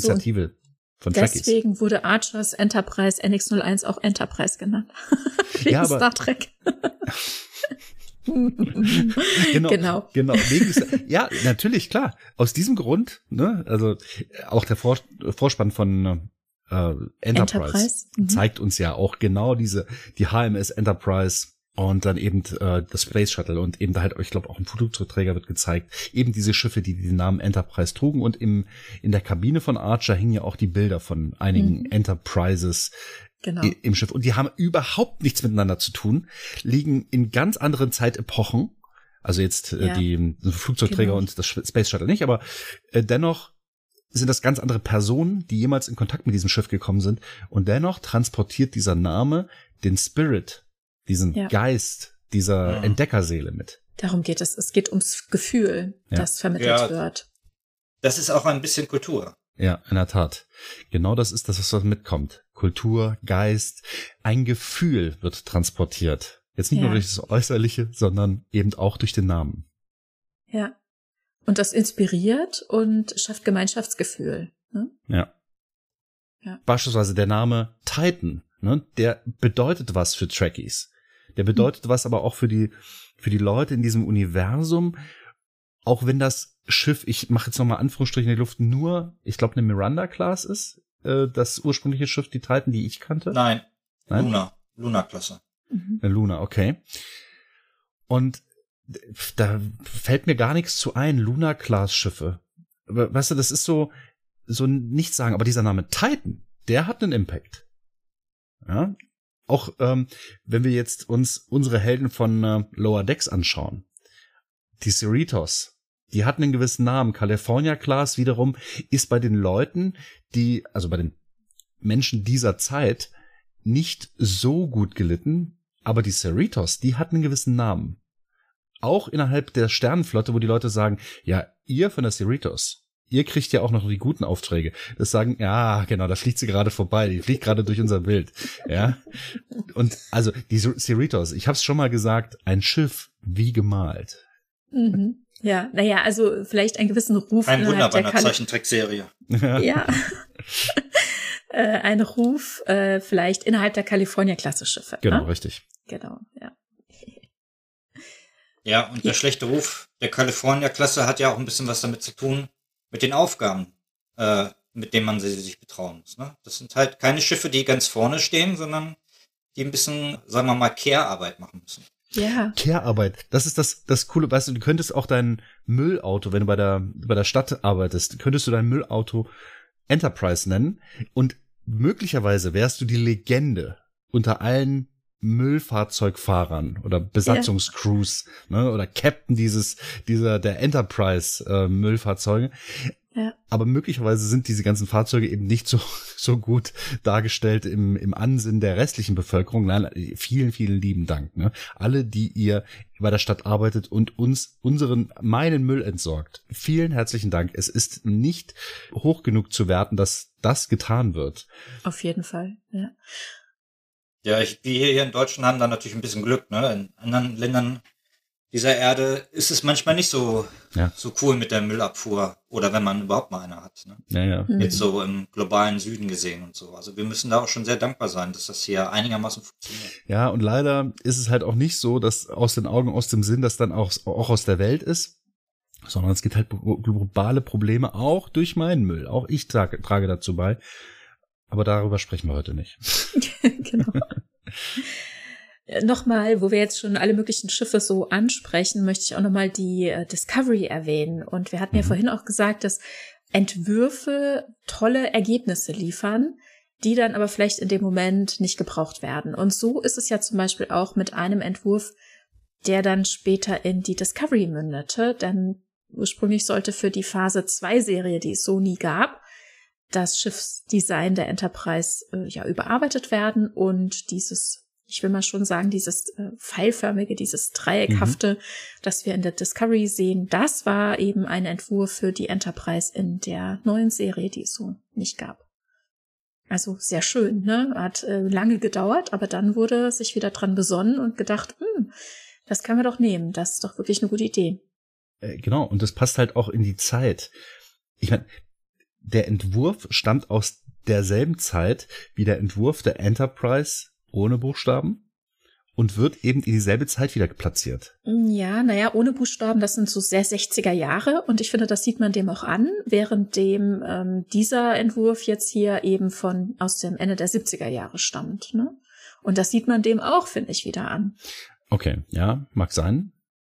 Aber dieser Dreieckkörper ist halt eben nicht der, den ich halt in der Zeit der Enterprise D vermuten würde. Nee, genau, aber da sind wir in den 80ern. Genau. Ne? Da sieht man deutlich einen Unterschied. Ja. Was für große Schritte, ne? Ja. Ähm, aber Tobias, wo wir dich hier haben, sag uns doch auch noch mal, was sind denn deine Lieblingsschiffe oder dein Lieblingsschiff oder was findest du denn besonders und möchtest uns noch so mitgeben und herausstellen? Also mein Lieblingsschiff, würde ich sagen, ist eigentlich immer schon die Enterprise äh, D gewesen, bis ich dann irgendwann anfing, äh, Star Trek Online zu spielen. Und Peter guckt da gab es dann, da gab es dann einen Wettbewerb. Aha. Und, und da gab es dann die äh, aus verschiedenen Möglichkeiten von Fans Entwürfe reinzusenden und da hat dann halt eins gewonnen. Und daraus ist dann die Odyssey-Klasse geworden, die als Enterprise F. Die ist ja jetzt auch kanonisiert worden in Picard Staffel 3. Mhm. Und das ist mein absoluter Favorit. Wow, das finde ich auch spannend, so die Geschichte, wie sich das alles fortsetzt. Ne? Also, dass tatsächlich Fans auch zu AkteurInnen werden.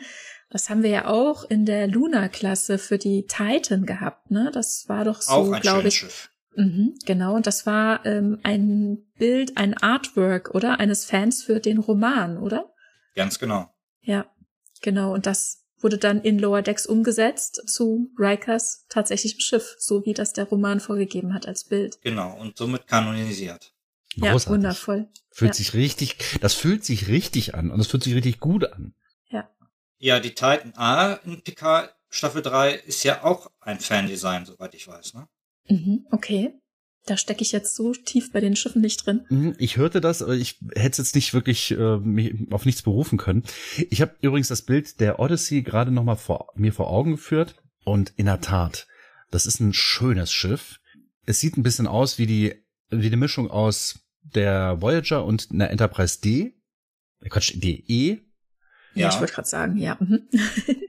sehr stromlinienförmig, sehr futuristisch, ein, ein auch sehr gefällig designtes Schiff. Allein der Blick von der Seite mit diesem, diesem schönen Mustang-Schwung, den, der ja mhm. immer eingebaut wurde in dieses Schiff, ist sehr schön nachvollziehen worden, nachvollzogen worden. Sehr schön. Und so von oben geguckt, finde ich, einfach auch sehr modern. Ne? Mhm. Also jetzt mein Blick darauf, sehr modern. Und ich finde, auch zum Beispiel die Protostar nicht zu vergessen, mhm. würde ich in so eine Richtung auch genau. einordnen. Ne? Sehr modern, sehr schnittig und ja, ähm, wieder diese diese Delta-Form, ne? Hm. Mhm. Konzeptartmäßig fast schon, ne? Ja, was ich bei der Odyssey besonders interessant finde, ist halt auch dieser Doppelrumpf, die, äh, was man ja sonst bei Star Trek-Schiffen eher nicht sieht, außer vielleicht bei der Oberth-Klasse. Mhm. Wenn ja. ihr euch das in, in, in den Sinn rufen könnt, die man in, zum Beispiel im Kinofilm gesehen hat. Ja, ich weiß, was du meinst. Dieses, mhm. dieses kleine, wo, wo dieses kleine äh, Untertassensektion ist und dann äh, geht das so von beiden Seiten runter. Ja. Daran erinnert es auch ein bisschen. Wobei die Oberhof-Klasse finde ich persönlich nicht so schön. Ich finde die auch nicht ganz so schön, aber ich wollte nur halt darstellen, dass dieser äh, Katamaran-Style eben nicht ja. so. Ja, jetzt ich frage mich immer, das sind ja teilweise wirklich sehr filigrane Strukturen, die wir bei ganz, ganz vielen Schiffen haben und ich will fast sagen, Sollbruchstellen. ja. ähm, ich frage mich, ist das eher, also können wir jetzt natürlich so nicht sagen, wir sind nicht im 24. Jahrhundert oder so, aber könnte das Absicht sein, dass man quasi eine gute Sollbruchstelle liefert, um auch andere Bereiche zu schützen? Oder, ich meine, hier kann man ja nichts abkoppeln, oder? Zum Beispiel und. Meinst du jetzt bei der Odyssey? Ja. Bei der Odyssey? Die, doch, da kann man abkoppeln. Das sieht dann ein bisschen so aus, dass die Untertassensektion quasi das als Dreieck dargestellt ist und die, der Antriebssektion hat dann immer noch so ein kleines Dreieck. Das geht dann quasi Aha. quasi so, so rausgeliftet. Das geht nicht am, am, an den beiden Halsstellen raus, sondern da ist dann ja. immer noch eine kleine, kleine Stelle, wo die aussieht wie ein, wie, wie ein, wie ein Dreieck. ist quasi so aufgeschoben, ne? Und man, ah, ja, ja wie, wie so ein Aufbau. Das ist dann quasi nur ein oder zwei Decks hoch und der Rest ist schlicht dann weg. Also die sieht für mich so aus einem Guss aus, Gut, das hätte ich damals wahrscheinlich auch über die, über die Enterprise D behauptet, aber die sieht für mich so aus einem Guss aus, dass es nicht so wirkt, als wenn die trennbar wäre. Aber. Ja, gut. Schön. Das kann man natürlich über viele Sachen sagen, mhm. bis sie sich dann trennen, ne? Genau, ja. Das stimmt. Äh, wobei die Oberth Class genau, genau, das, was Tanja auch gerade sagte, diese Sollbruchstellen ganz deutlich hat. Ähm, und da fällt mir auch wirklich die Parallele zur California Class wieder auf. Ne? Dieses ausgelagerte, ich vermute, dass es einfach die, der Warp-Antrieb die, die Sektion ist, in der eben der Maschinenteil ist und oben in diesem Teil befindet sich dann eben die Wissenschaft, das ganze Leben an Bord des Schiffes und eben unten die Technik. Ja, ja richtig. Also ein bisschen Katamaran-mäßig hat es schon, wobei das nur ein, ein Bootsteil unten ist drunter. Meinte die, die, die Halssektion, ne? So.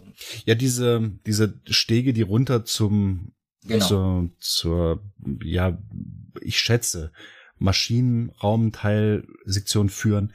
Und die sind halt schon so filigran, dass man denkt, okay, jetzt nur nicht so schnell wenden und macht es knack.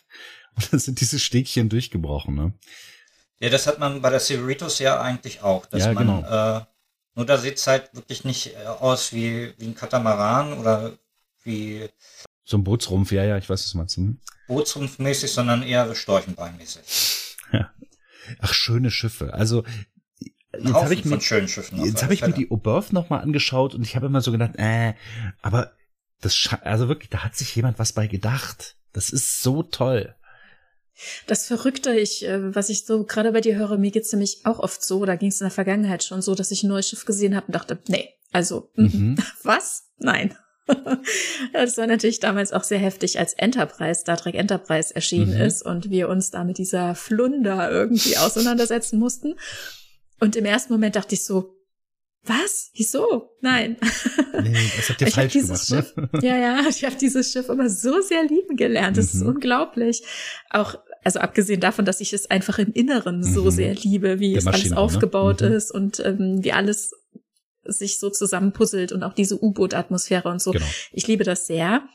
Äh, aber eben auch außen. Ich mag dieses Schiff von außen jetzt auch so sehr. Und ich glaube, es braucht manchmal Zeit, sich an ein Design zu gewöhnen. Aber mhm. das kennen wir auch aus unserem Alltag. Ne? Mensch, äh, keine Ahnung, gibt es ein neues Automodell und man denkt sich so, nein, nein, nein. Ja. Ich kann mich an diesen Generationswechsel bei Volvo erinnern. Mhm. Dieses kantige, eckige und dann kam eben die, die runderen, die moderneren Volvos raus. Und ich weiß, mhm es ging so ein Aufschrei durch die Gesellschaft der der Volvo-Liebhaber. Und ich ich gehörte da nicht dazu. Und ich habe es halt hier und da gelesen und dachte so ja ja genau. Ge genau. Und dann habe ich und dann das dauert eine Weile. Und dann denke ich ey, wenn ich mir heute ein Volvo anschaue denke ich so uh also die alten Modelle ne? Denke ich so oh dass sich die Leute daran nicht gestoßen haben und so. Natürlich jede Generation oder jede Zeit hat ihr Design, ihre Ästhetik mhm. und man muss halt auch ein bisschen mit der Zeit gehen, muss nicht. Man kann auch an alten Idealen festkleben, genau, aber dann klebt man halt auch an Dingen fest, die einfach nicht mehr sind. Ja, gut, aber also ich meine, Design, wie, wie, wie sich das entwickelt, das äh, hat einfach seine, es ist aus seiner Zeit ne? Epochen, und es ja. hat seine ähm, Legitimation mhm. einfach. Äh. Und wie wir das ja eben auch gesagt haben, man sieht der Enterprise 1701 an, aus welchem Jahrzehnt sie kommt. Ne? Man findet, die Discovery wirkt heute genauso modern, aber die 70er Jahre sind jetzt auch nicht mhm. gerade unmodern zur Zeit. Ne?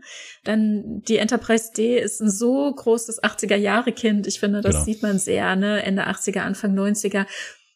Und wenn man jetzt zum Beispiel Autodesigns betrachtet, wie die sich in den Jahrzehnten entwickelt hat, das findet sich darin wieder. Ne? Das ist sehr ähnlich, finde ich. In der, mhm. du sagst, ne, das kantige, also erst sehr ründlich voluminöse Autos, ne, wo, wo er herkam im frühen 20. Jahrhundert und bis hin zur Mitte des äh, 20. Jahrhunderts und wie sich dann langsam zu kastenförmigen mhm. Autos entwickelt hat und so weiter, weil man dann ja eben auch durch andere Techniken arbeiten konnte, während dem vorher vielleicht so ein Kotflügel mühsam gedengelt wurde, um diese Wölbungen reinzuarbeiten, ja. gab es dann Abkantmaschinen, ne? Und man konnte einfach das Blech einlegen und geht die Maschine runter und macht eine krasse, klare Kante. Reproduzierbar, zu, ja. Hm. Genau, und das zu zelebrieren auch, das sich anzugucken im Alltag, zu sehen, wo wir jetzt technisch einfach dazu in der Lage sind und dann später wieder dahin zu gehen und dann alles wieder rund zu lutschen, aber stromlinienförmig, keine dicken Wölbungen, sondern alles smooth zu halten, ja, das also so weich äh, zu zeichnen. Ja, das äh, zeigt ja einfach auch, wo wir technisch dazu in der Lage waren. Das ist ja auch alles geschmacksmitentscheidend und interessant, dass sich das eben auch in den Star Trek Schiffen widerspiegelt. Genau. Ich habe mal mit einem Autoverkäufer gesprochen, äh, von dem ich ein Auto, Entschuldigung, wenn ich wieder in diese Richtung gehe, aber das ist halt einfach so sinnbildlich dafür. Und ich äh, ich sagte zu ihm, ach Mensch, ich finde diese eckigen Lampen an diesem Modell finde ich echt so schön. Und dann sagte er, ah, weißt du, Peter, nach eckig kommt rund und du wirst nicht erahnen, was nach rund wieder kommt. ja, und so ist es halt einfach. Ist, die Dinge kommen Dreieckig. wieder und verändern sich und so weiter. Dreieckig, genau, wie bei der Discovery, ja, womöglich. Ja, ja. Äh, um nochmal auf die Enterprise, also die NX Enterprise äh, mhm. äh, zurückzukommen. Mhm. Das Design lehnt sich ja stark an die Akira-Klasse an. Nur halt mhm. umgedreht.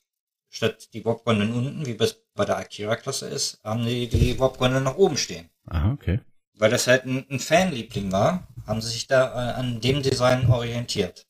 Und tatsächlich, also ich meine, ich weiß noch, wie das damals war. Viele haben sich aufgeregt. Ich habe mich nicht unbedingt öffentlich, also öffentlich eh nicht aufgeregt, aber ich war irritiert über das Design. Und ich war dann so überrascht äh, damals, weil ich mir das selber gar nicht ausmalen konnte, als sie dann den Entwurf für das Refit der NX01 äh, präsentiert haben. Denn wenn die Serie weitergegangen wäre, wären sie ja dann tatsächlich in diese Richtung gegangen mit dem Schiff wenn ich das äh, so richtig verstanden habe.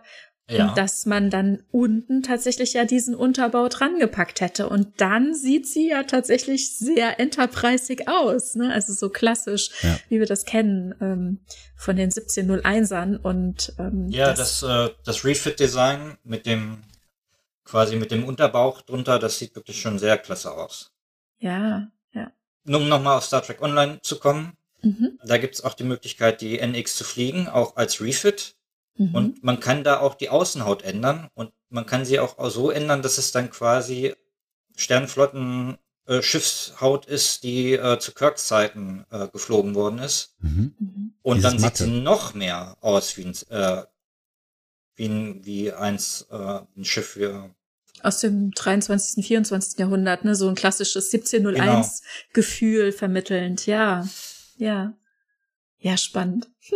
Ja, also bei der NX01, ne, was halt auch eins der auffälligsten Merkmale ist, was ich auch äh, lange brauchte, um das überhaupt entsprechend zu erkennen, ist die Inkorporation der Deflektorschüssel Mhm. vor, genau, richtig, du zeigtest auf, auf den ich Mund. zeigte auf ne? meine Nase. Auf die Nase und Mund, ja, genau. Also ich finde, das ist halt so, so eine, so eine Mundoptik, die, die Inkorporation der Deflektorschüssel vorne in die, ja, Untertassensektion, die dann so einen kleinen Ein, so einen Cut hat. Wir haben es, glaube ich, auch Ja. letztens besprochen in der Ja. Schildefolge. genau. Die es eben hat so was dort von einem. Rochen, ne? Ja, genau. Ja. Ja. Und es ist schön. Ich finde, diese wiederkehrenden Elemente, die uns immer wieder zeigen, ah, okay, das, das ist so Starfleet-Design, dass da ein oder mehrere Warp-Gondeln dran sind, die dann aber auch immer so eine sehr ähnliche Farbe haben. Die Warp-Gondel selbst ist blau mit eben vorne dem roten, das schon, äh, Bussard-Kollektor. Bussard-Kollektor, vielen Dank. Genau, mit den roten Bussard-Kollektoren vorne dran.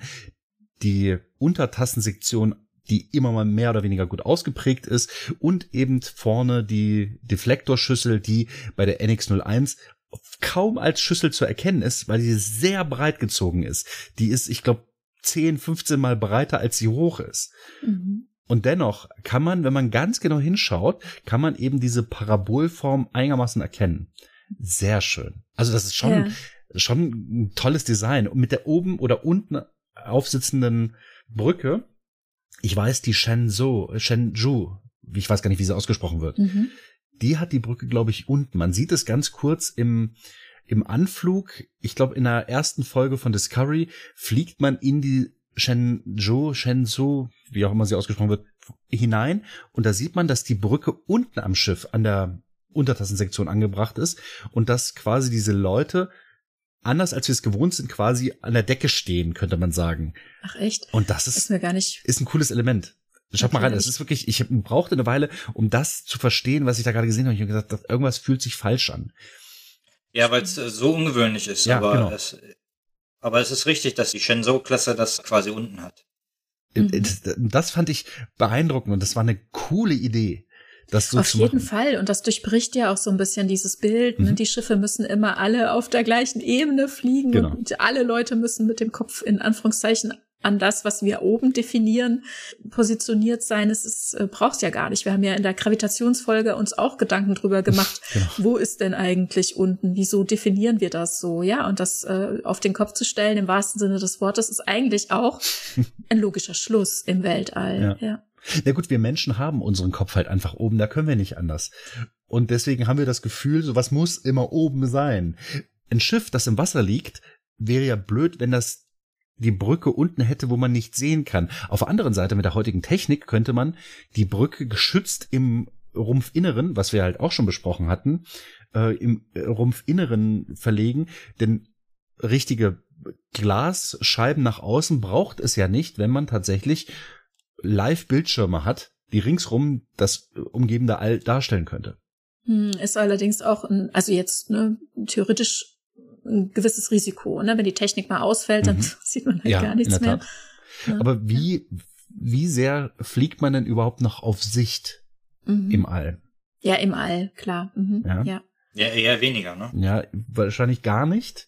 Deswegen fände ich es eigentlich plausibel, wenn die Brücke tatsächlich nicht an der Außenhaut liegen würde, sondern tatsächlich im, im, ja, im Zentrum aber immer noch weit genug von der von, vom Maschinenraum entfernt, ja. aber im Zentrum geschützt der. Ja. Stimmt, das ist ein guter Punkt, finde ich. Ne? Das spiegelt schon so das äh, Selbstverständnis, äh, wo das ganze Schiffsdesign herkommt, wieder. Ne? Aus dem Aspekt, ja. dass man auf der Erde Sichtkontakt im Zweifel haben möchte. Ich empfinde bei Konflikten die Brücke allerdings jetzt gar nicht so als großes Angriffsziel. Das spart sich Star Trek, glaube ich, immer irgendwie aus. Warum ne? auch immer. Ja. Mhm. Denn rein theoretisch ja. ein Schuss an die richtige Stelle dorthin und das Schiff Gut. wäre erstmal führungslos.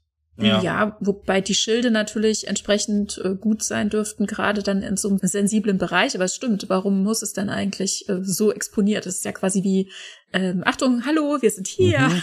ne, so. Meine Augen sind hier oben. Ja, aber genau das mhm. ist es ja, ne? Also die, ja. wir haben das, äh, es ist, äh, fast bei jedem Schiff ist da oben so ein kleiner Knubbel drauf mhm. und dort sitzt die ganze Führungskrew drin. Ja. ja, wenn ich jetzt mal in ein anderes Franchise gehen dürfte, bei Perry Roden zum Beispiel ist es so, mhm. die haben Kugelraumer und da ist die Brücke auch immer in, in der, direkt in der Mitte, mhm. also am, am bestgeschützten Bereich. Finde ich absolut plausibel. Bei Star Wars sind die Brücken ähnlich wie bei Schiffen auch oben, also bei den Sternzerstörern, da sind die da oben exponiert wie eine Schiffsbrücke oben drauf. Und das findet sich, weil, ich meine, wer erschafft sowas? Wir Menschen die wir auf der Erde leben. Und deswegen findet sich halt sowas in, ja, leider exponierten Stellen. Aber auf der anderen Seite trägt es halt auch die Story mit. Richtig. Aber man kann es natürlich auch anders machen. Wie bei Expanse zum Beispiel, das auch anders gelöst. Mhm. mhm. Wir hatten ja eben schon von modularer Bauweise gesprochen, also dass quasi dieses Brückenelement ja auch quasi wie ausgetauscht werden kann.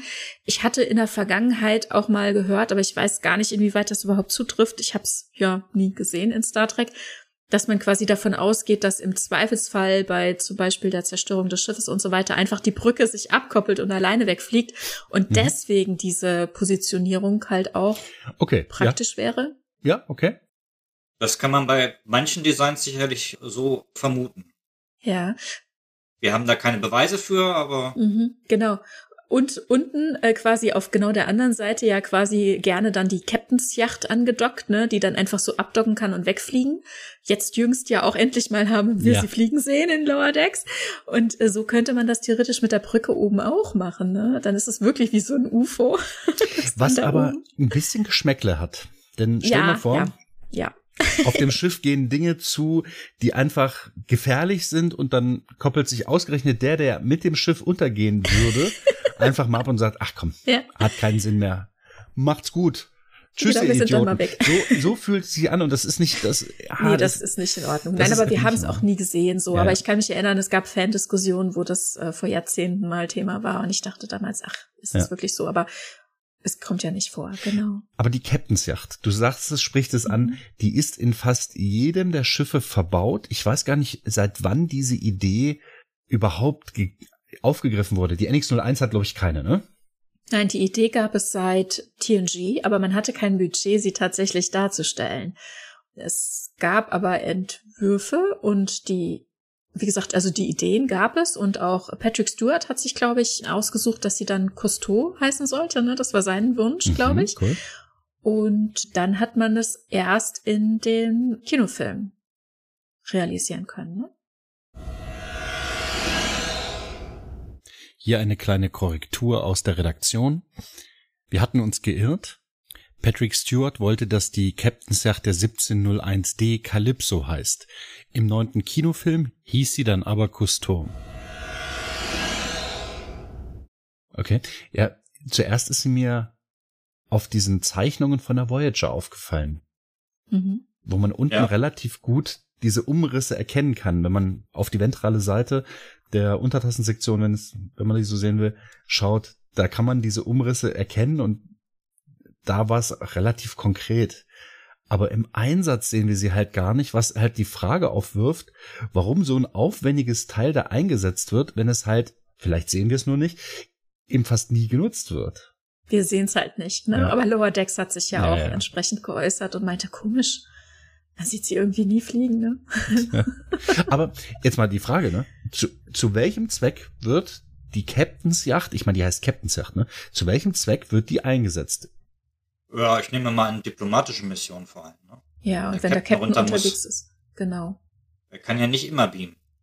Genau, wenn er repräsentiert und wenn er unterwegs ist. Ne? Mhm. Also wir haben natürlich Captain Picard zum Beispiel da in so einem kleinen kastigen Shuttle äh, eingesperrt gesehen, wenn er unterwegs war. Das lag halt einfach daran, dass sie kein Budget hatten, dann noch was äh, Schickes, äh, Großes zu bauen. Und ähm, okay, verstehe wären aber Missionen gewesen, die er gut mit seiner Captainsjacht Ja. hätte wegfliegen können. Mit Cousteau. Ich meine, ne? So sollte sie heißen. Ja, es kommt dann ein bisschen auf, auf, auf die diplomatische Mission an. Ne? Äh, wenn man einen auf dicke Hose macht, nimmt man die Cousteau.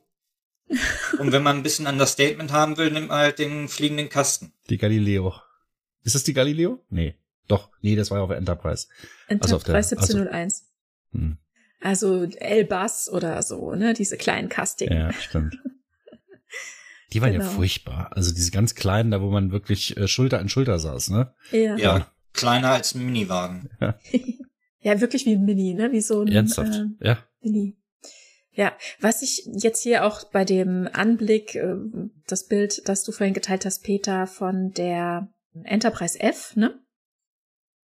Mir nochmal vor Augen führe, beziehungsweise auch, als ich vorhin gesagt habe, die NX01 mit ihrem rochenförmigen Auftreten. Es ist alles schon auch sehr organisch, ne? Also sehr häufig sehen die Schiffe sehr organisch aus, äh, wie aus dem Tierreich irgendwie entlehnt oder womöglich irgendwie, also irgendwie so aus der Unterwasserwelt irgendwie inspiriert auch, ne? Also das, was du als Enterprise F bezeichnet hast, das ist die Odyssey. Mhm. Okay. Ja. Vielleicht ist das auch baugleich, ich weiß es nicht. Äh, es ist die Odyssey, äh, gibt es, es ist das erste Schiff ihrer, ihrer Ja. Klasse und es gibt aber auch die F Enterprise F. Und die sind Ja. baugleich? Ist es eine Die Odyssey sind baugleich. Das ist Ah, okay, okay. Das wusste ich gar nicht. Die F ist Auch mir zu sehen, äh, kanonisiert in äh, Picard Staffel 3. cool, cool. Genau. Mhm. Ein schönes Schiff. Also wirklich so, hab, also die Kanten sind so ein bisschen scharf, aber auch das passt irgendwie zu diesem Schiff. Ja, auf Messers Ja. Schneide. Ja, ja. Das ist eine Rasierklinge, die ästhetisch geschwungen ist. wirklich echt schön. Ja, vor allem nochmal ein ganzes Stück größer als zum Beispiel eine Galaxy-Klasse. Mhm. Die dann auch mehr Vorräte hat und dann auch äh, dementsprechend weiter raus kann. Ja, aber die Größe von Schiffen, die lässt sich ja irgendwie aufgrund von diesen riesigen Dimensionen eigentlich gar nicht mehr, mehr gut ermessen. Man müsste dann sagen, okay, wie viele Fenster hat das? Wie groß könnte das dann sein? Auf diesen Bildern, die uns jetzt hier vorliegen, sieht diese Odyssey oder die Enterprise F sehr find, kleiner aus, finde ich, weil ich weiß halt nicht, wie groß diese Fenster sind. Ja, und du weißt natürlich auch nicht in, in Relation auf diesem Foto kann man es natürlich nicht sehen, wie groß die anderen äh, Sternenschiffe sind von der, von der Sternenflotte. Ne? Man könnte nur erahnen, wenn jetzt die Schriftzüge überall einigermaßen gleich groß wären, Mhm. dann wäre das schon ein riesiges Schiff, denn dieses, Ja. dieser Schriftzug ist ja sehr, sehr klein drauf, ne? Aber auch da kann man natürlich nicht genau wissen, ob sie dieselbe Größe hat oder nicht. Naja, eben. Also das ist sehr spekulativ, ne? Tobias, du teilst ja auch immer gerne dann, wenn so Diskussionen aufkommen in Social Media, dann ein entsprechendes Bild, ne, wo die Galaxy-Klasse, die Enterprise D abgebildet ist, der Eiffelturm und so weiter, um so Ja. ein bisschen mal die Relation zu zeigen. Ja, meistens, wenn es darum geht, ja, warum sind denn da so viele Leute und warum sind die Quartiere so groß und Mhm. etc. etc. Dann das mal in Relation zu setzen, wie viel Platz da eigentlich ist. Weil auf so ein Kreuzfahrtschiff heutzutage passen locker 5000 Leute drauf. Auf Flugzeugträger sind auch über 1000 Leute. Mhm. Und da sind 400 auf der Enterprise, jetzt bei Pike äh, nur 200 Leute und der soll ein ganz kleines Quartier haben. Warum denn? Ja, es ist halt auch mal ein Gefühl, dass man für die Zuschauer und Zuschauerinnen transportiert. Der Pike, der darf halt auch mal ein kleineres Quartier haben, um eben zu zeigen, du, hier ist nicht, das ist hier kein Streichelzoo, ne? Der Sondern- Kirk, meinst du? Also weil Pike jetzt in Strange New Worlds zum Beispiel hat ja ein sehr großes Quartier. Nee, ich habe den, ich habe tatsächlich den, den aller allerersten Pike. Ich habe quasi den, Ach den so, Piloten mhm. vor Augen. Ja, der Käfig, der aber Genau. ja so nicht ausgestrahlt wurde, genau. Mhm. Und aber dieses Zimmer, da wo dann der Doc reinkommt und so weiter, das habe ich vor Augen und das ist halt tatsächlich nicht riesig. Äh, Mhm. Ja, aber da kann man natürlich auch argumentieren, du weißt nicht, ob da noch irgendwo eine Tür ist und er noch Ja, einen weiteren Raum Gut, hat. ja, absolut richtig. Und äh, gemessen an dem, was wir an Platz auf einem U-Boot haben, ist das immer noch viel. ja, mhm. ist es immer noch geräumig. Tanja, ja. du kannst ein Lied davon singen.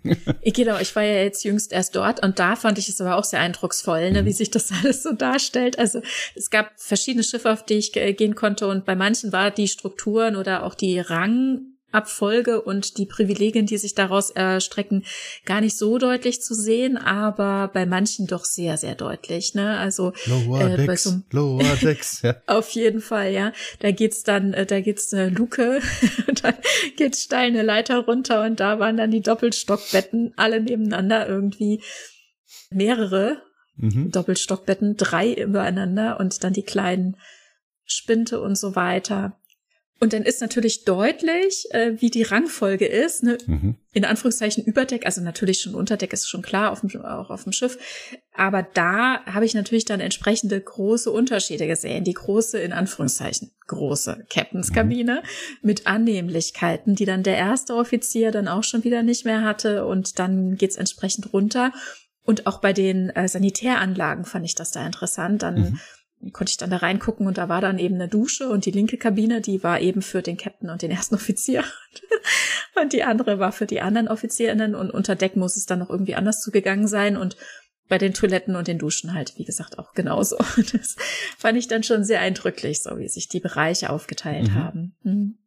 Bei Lower Decks sehen wir genau das auch. Mhm. Ich würde gerne aber auch noch mal auf einen anderen Aspekt von Raumschiffen zu sprechen kommen. Und zwar es wird einen Grund haben, warum es verschiedene Klassen gibt. Und zwar gibt es sicherlich gewisse Reichweite-Unterschiede. Tobias, du hast das vorhin schon angesprochen, dass es halt irgendwie Versorgungsgüter im Raumschiff gibt, die eben entsprechend begrenzt sind und dass es deswegen verschiedene Reichweiten gibt, als Beispiel. Aber sicherlich auch technische Aspekte. Ja, zum Beispiel, dass Raumschiffe fliegen ja mit äh, Materie, Antimaterie, was ja dann einfach heißt, dass man Materie, also Wasserstoff aus dem Weltall per Bussard-Kollektor sicherlich einsammeln kann. Es wird aber sehr schwierig mit der Antimaterie. Die muss man mitführen. Mhm. Und das ist ja dann auch keine kostenlose Energie, weil ich oft höre, dass es dann heißt, die haben ja alle keine Energieprobleme, was soweit ja auch stimmt. Aber das heißt nicht, dass die Antimaterie einfach irgendwo rumliegt. Korrekt, ja. Die muss erst erzeugt werden. Und auch diese Energie muss auch erst erzeugt werden, um diese Antimaterie zu erzeugen. Das wird, passiert meistens auf Planeten. Oder auf speziellen Raumstationen. Mhm, genau, und dann muss man zum Tanken halt ranfahren. genau, und es gibt einige Raumschiffe, die. Ja, aber es ist halt nicht, wie man es jetzt hier bei Strange Worlds gesehen hat, mit den Tanken des Deuteriums, ne, also des schweren Wasserstoffs. Das ist dann aber nur die eine Komponente. Man muss den anderen Tank auch noch füllen. Sonst funktioniert das nicht. Ja, klar ist ähnlich wie bei Wasserstoff und Sauerstoff. Ohne Sauerstoff gibt's kein Wasser, das erzeugt werden kann. Und entsprechend gibt's halt auch keine entsprechende Abwärme, aber Energie, die eben entsprechend den Maschinen zur Verfügung stehen kann. Da hast du absolut recht. Und deswegen ist halt die Reichweite unterschiedlich. Und ähm, gibt es da halt irgendeinen Typ, der dir da so vor Augen schwebt, der eine wahnsinnige Reichweite haben müsste? Ja, Entschuldigung, aber da muss ich natürlich wieder die Odyssey-Klasse anführen. Die hat auf jeden Fall eine sehr hohe Reichweite, allein mhm. durch ihre Größe. Die hat auch dementsprechend Platz, dementsprechend viel äh, Materie, Antimaterie, Treibstoff mitzuführen. Mhm. Und die äh, Maximalgeschwindigkeit ist natürlich auch ausschlaggebend, wie groß denn die Reichweite unterm Strich ist. Ne? Genau. Ne? Tempolimit auch im All. Dann kommst du weiter. ja, stimmt. Genau. Und dann gibt es halt auch noch andere Aspekte, wie beispielsweise besondere Sensoren, die Tanja und ich halt auch mittlerweile auch ganz gut kennengelernt haben, so, so besondere Sensoren an gewissen Schiffen, nämlich, wie heißt sie, die Voyager ist eine, nicht Sovereign, sondern eine Intrepid-Klasse oder was Vielen meinst Dank. du? Genau, eine Intrepid, die ganz besondere Sensoren hat. Gut. Ja, genau. Aber nochmal ganz kurz, also, wo, also unterm Strich, das hat ja Tobias vorhin schon gesagt, ne? Äh, die Funktionsweise entscheidet natürlich auch über die Ausstattung, ne? Also dementsprechend äh, zum Beispiel, es war ja ein Argument auch für die modulare Bauweise. Genau, das ähm, Missionsprofil ist das Entscheidende. Weil, was will man mit dem Schiff? Das muss man sich zuerst fragen. Ja gut, okay, äh, richtig, ne? Das eine bedingt das andere. Was will ich mit dem Schiff machen? Mhm. Das bestimmt, wie das Schiff aufgebaut ist. Das bestimmt, was, wie das Schiff dann am Ende eingesetzt wird oder werden kann. Genau. Wobei alle Schiffe haben beispielsweise einen Deflektor, Schild und so weiter. Es gibt halt so ein paar Sachen, die sind basic, wie Sitze in einem Auto. Mhm. Aber ob und das Auto einen Blinker hat, Das hat jedes Auto, ne? Aber dann gibt es halt immer so ein paar Sachen. Die Gurte hatten früher Autos auch nicht alle. Und das hat sich nach und nach als neues technisches Hilfsmittel und Sicherheitssystem dann durchgesetzt. Ja, und so hat sich dann auch die Reichweite von Fahrzeugen und so weiter alles nach und nach verbessert. Die Lampen haben sich verbessert und, und, und, und, und. Ja, und so ist es sicherlich auch bei den Raumschiffen. Also nicht nur technisch im Laufe der Zeit, sondern auch dem Einsatzprofil, wie ihr sagtet, gerade eben entsprechend. Genau. genau. Und de dementsprechend darum, also deswegen gibt es ja unterschiedliche Klassen, weil ich ja verschiedene Dinge damit erreichen will.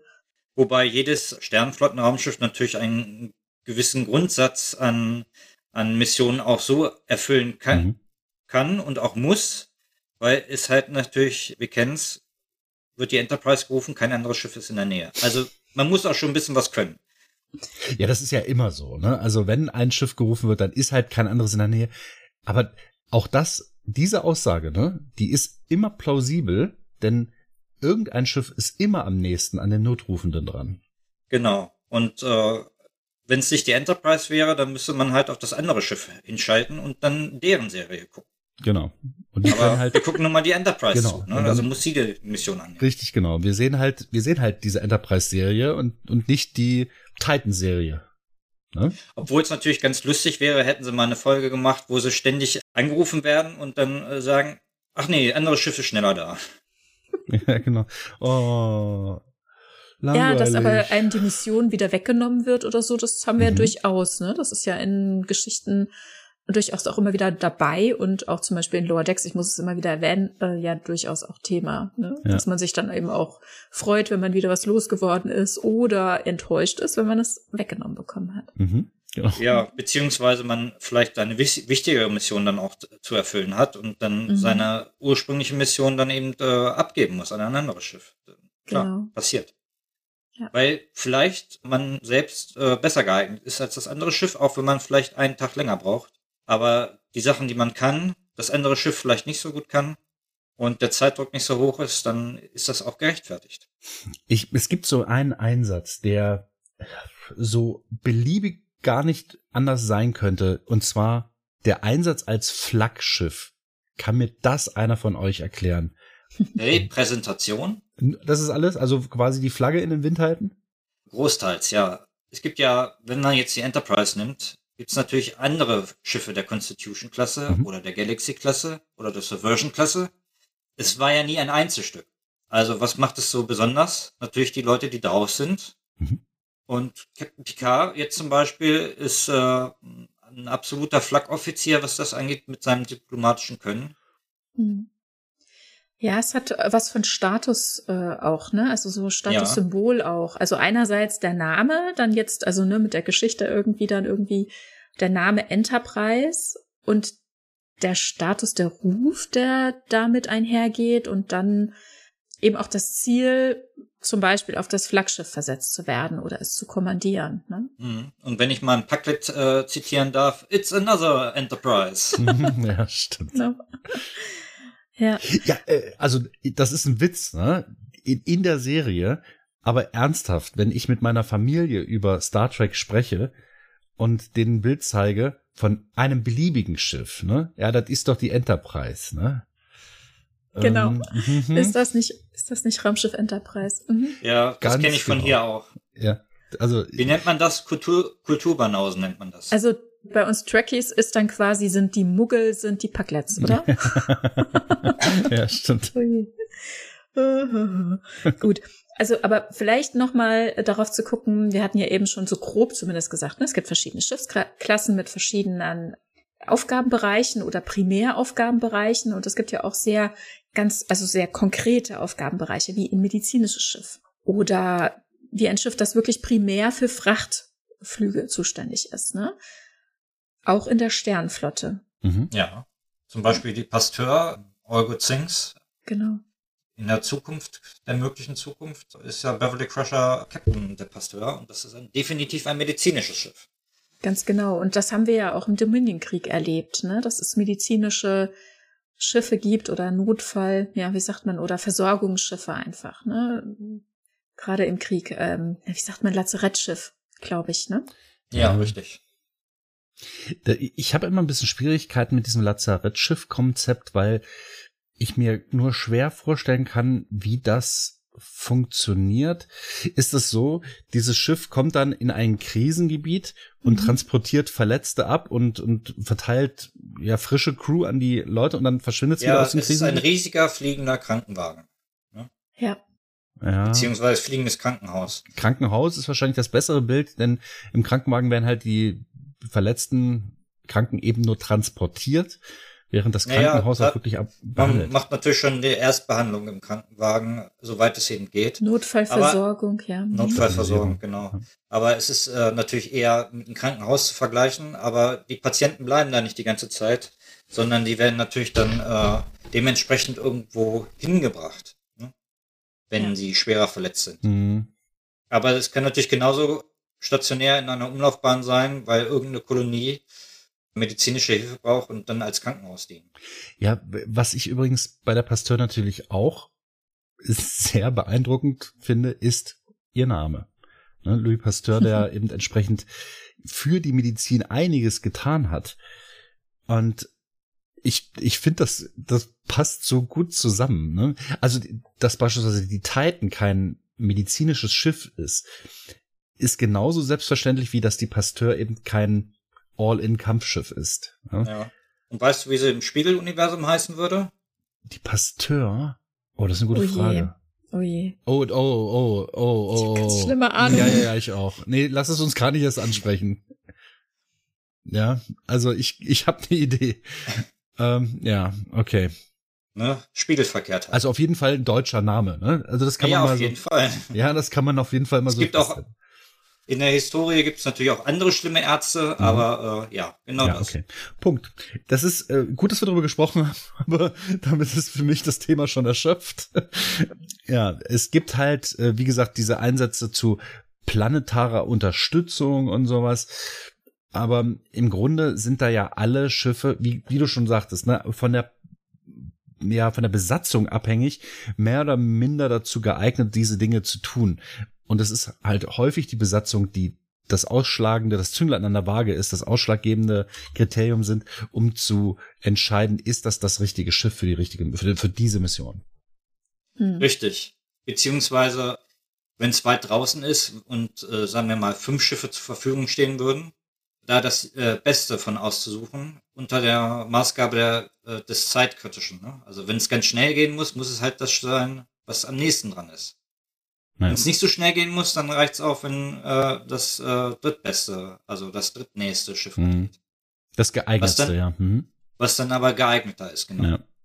Wenn man das allergeeignetste Schiff dann aussuchen würde, könnte das dann aber vielleicht zwei Jahre fliegen müssen, weil es ähm, im anderen Quadranten rum Also äh, da muss man dann halt Abstriche machen.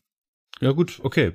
So ist es halt, ne? Wir, wir, wir kennen das aus unserer aus unserem Leben halt auch, dass wir zwar sofort jetzt den Kühlschrank öffnen könnten und das essen, was wir da haben und uns sättigen, oder wir essen was, was super lecker ist und bestellen uns das und warten, oder wir gehen in ein Restaurant und verabreden uns mit Freunden und so weiter. Es gibt halt komplizierte Oder wir selber. Oder wir, nee, ich verstehe die Frage nicht. oder wir essen gar nichts. oder, oder wir essen gar nichts, ja. Ist das gar nichts essen? Ist das vegan? Sorry. nee, das ähm, ist das ist nicht äh, vegan, das ist vegan nichts. Vegan nichts, mhm. okay, ja. Okay. Nein, okay. Also es gibt halt äh, Dinge, die Schiffe tun können, die können alle tun und es gibt halt spezielle Einsatzgebiete für Schiffe. Und ähm, ich glaube, das haben wir gerade ganz gut rausgearbeitet. Also genau. nur so Flaggschiff. Wir hatten ja vorhin das, genau, Flaggschiff, da wollte ich gerade drauf zurück.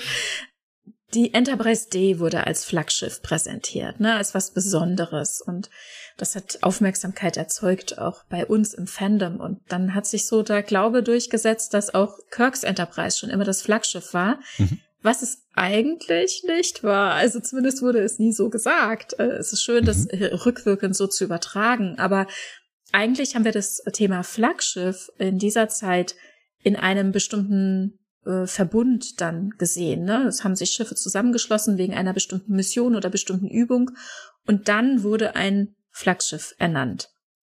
Also insofern wissen wir gar nicht, ob es im 23. Jahrhundert ein Flaggschiff für die komplette Flotte gegeben hat, aber jetzt mittlerweile hat Strange New Worlds die 1701 durchaus als Flaggschiff benannt, also mhm. hat das Fandom seinen Willen bekommen und ich brauche nicht mehr dagegen halten. Ja. Naja, gut. Was das Fandom angeht, die kriegen ja sehr oft ihren Willen, ne? Die vor allem, ne? Wir. Wir stehen da außen vor.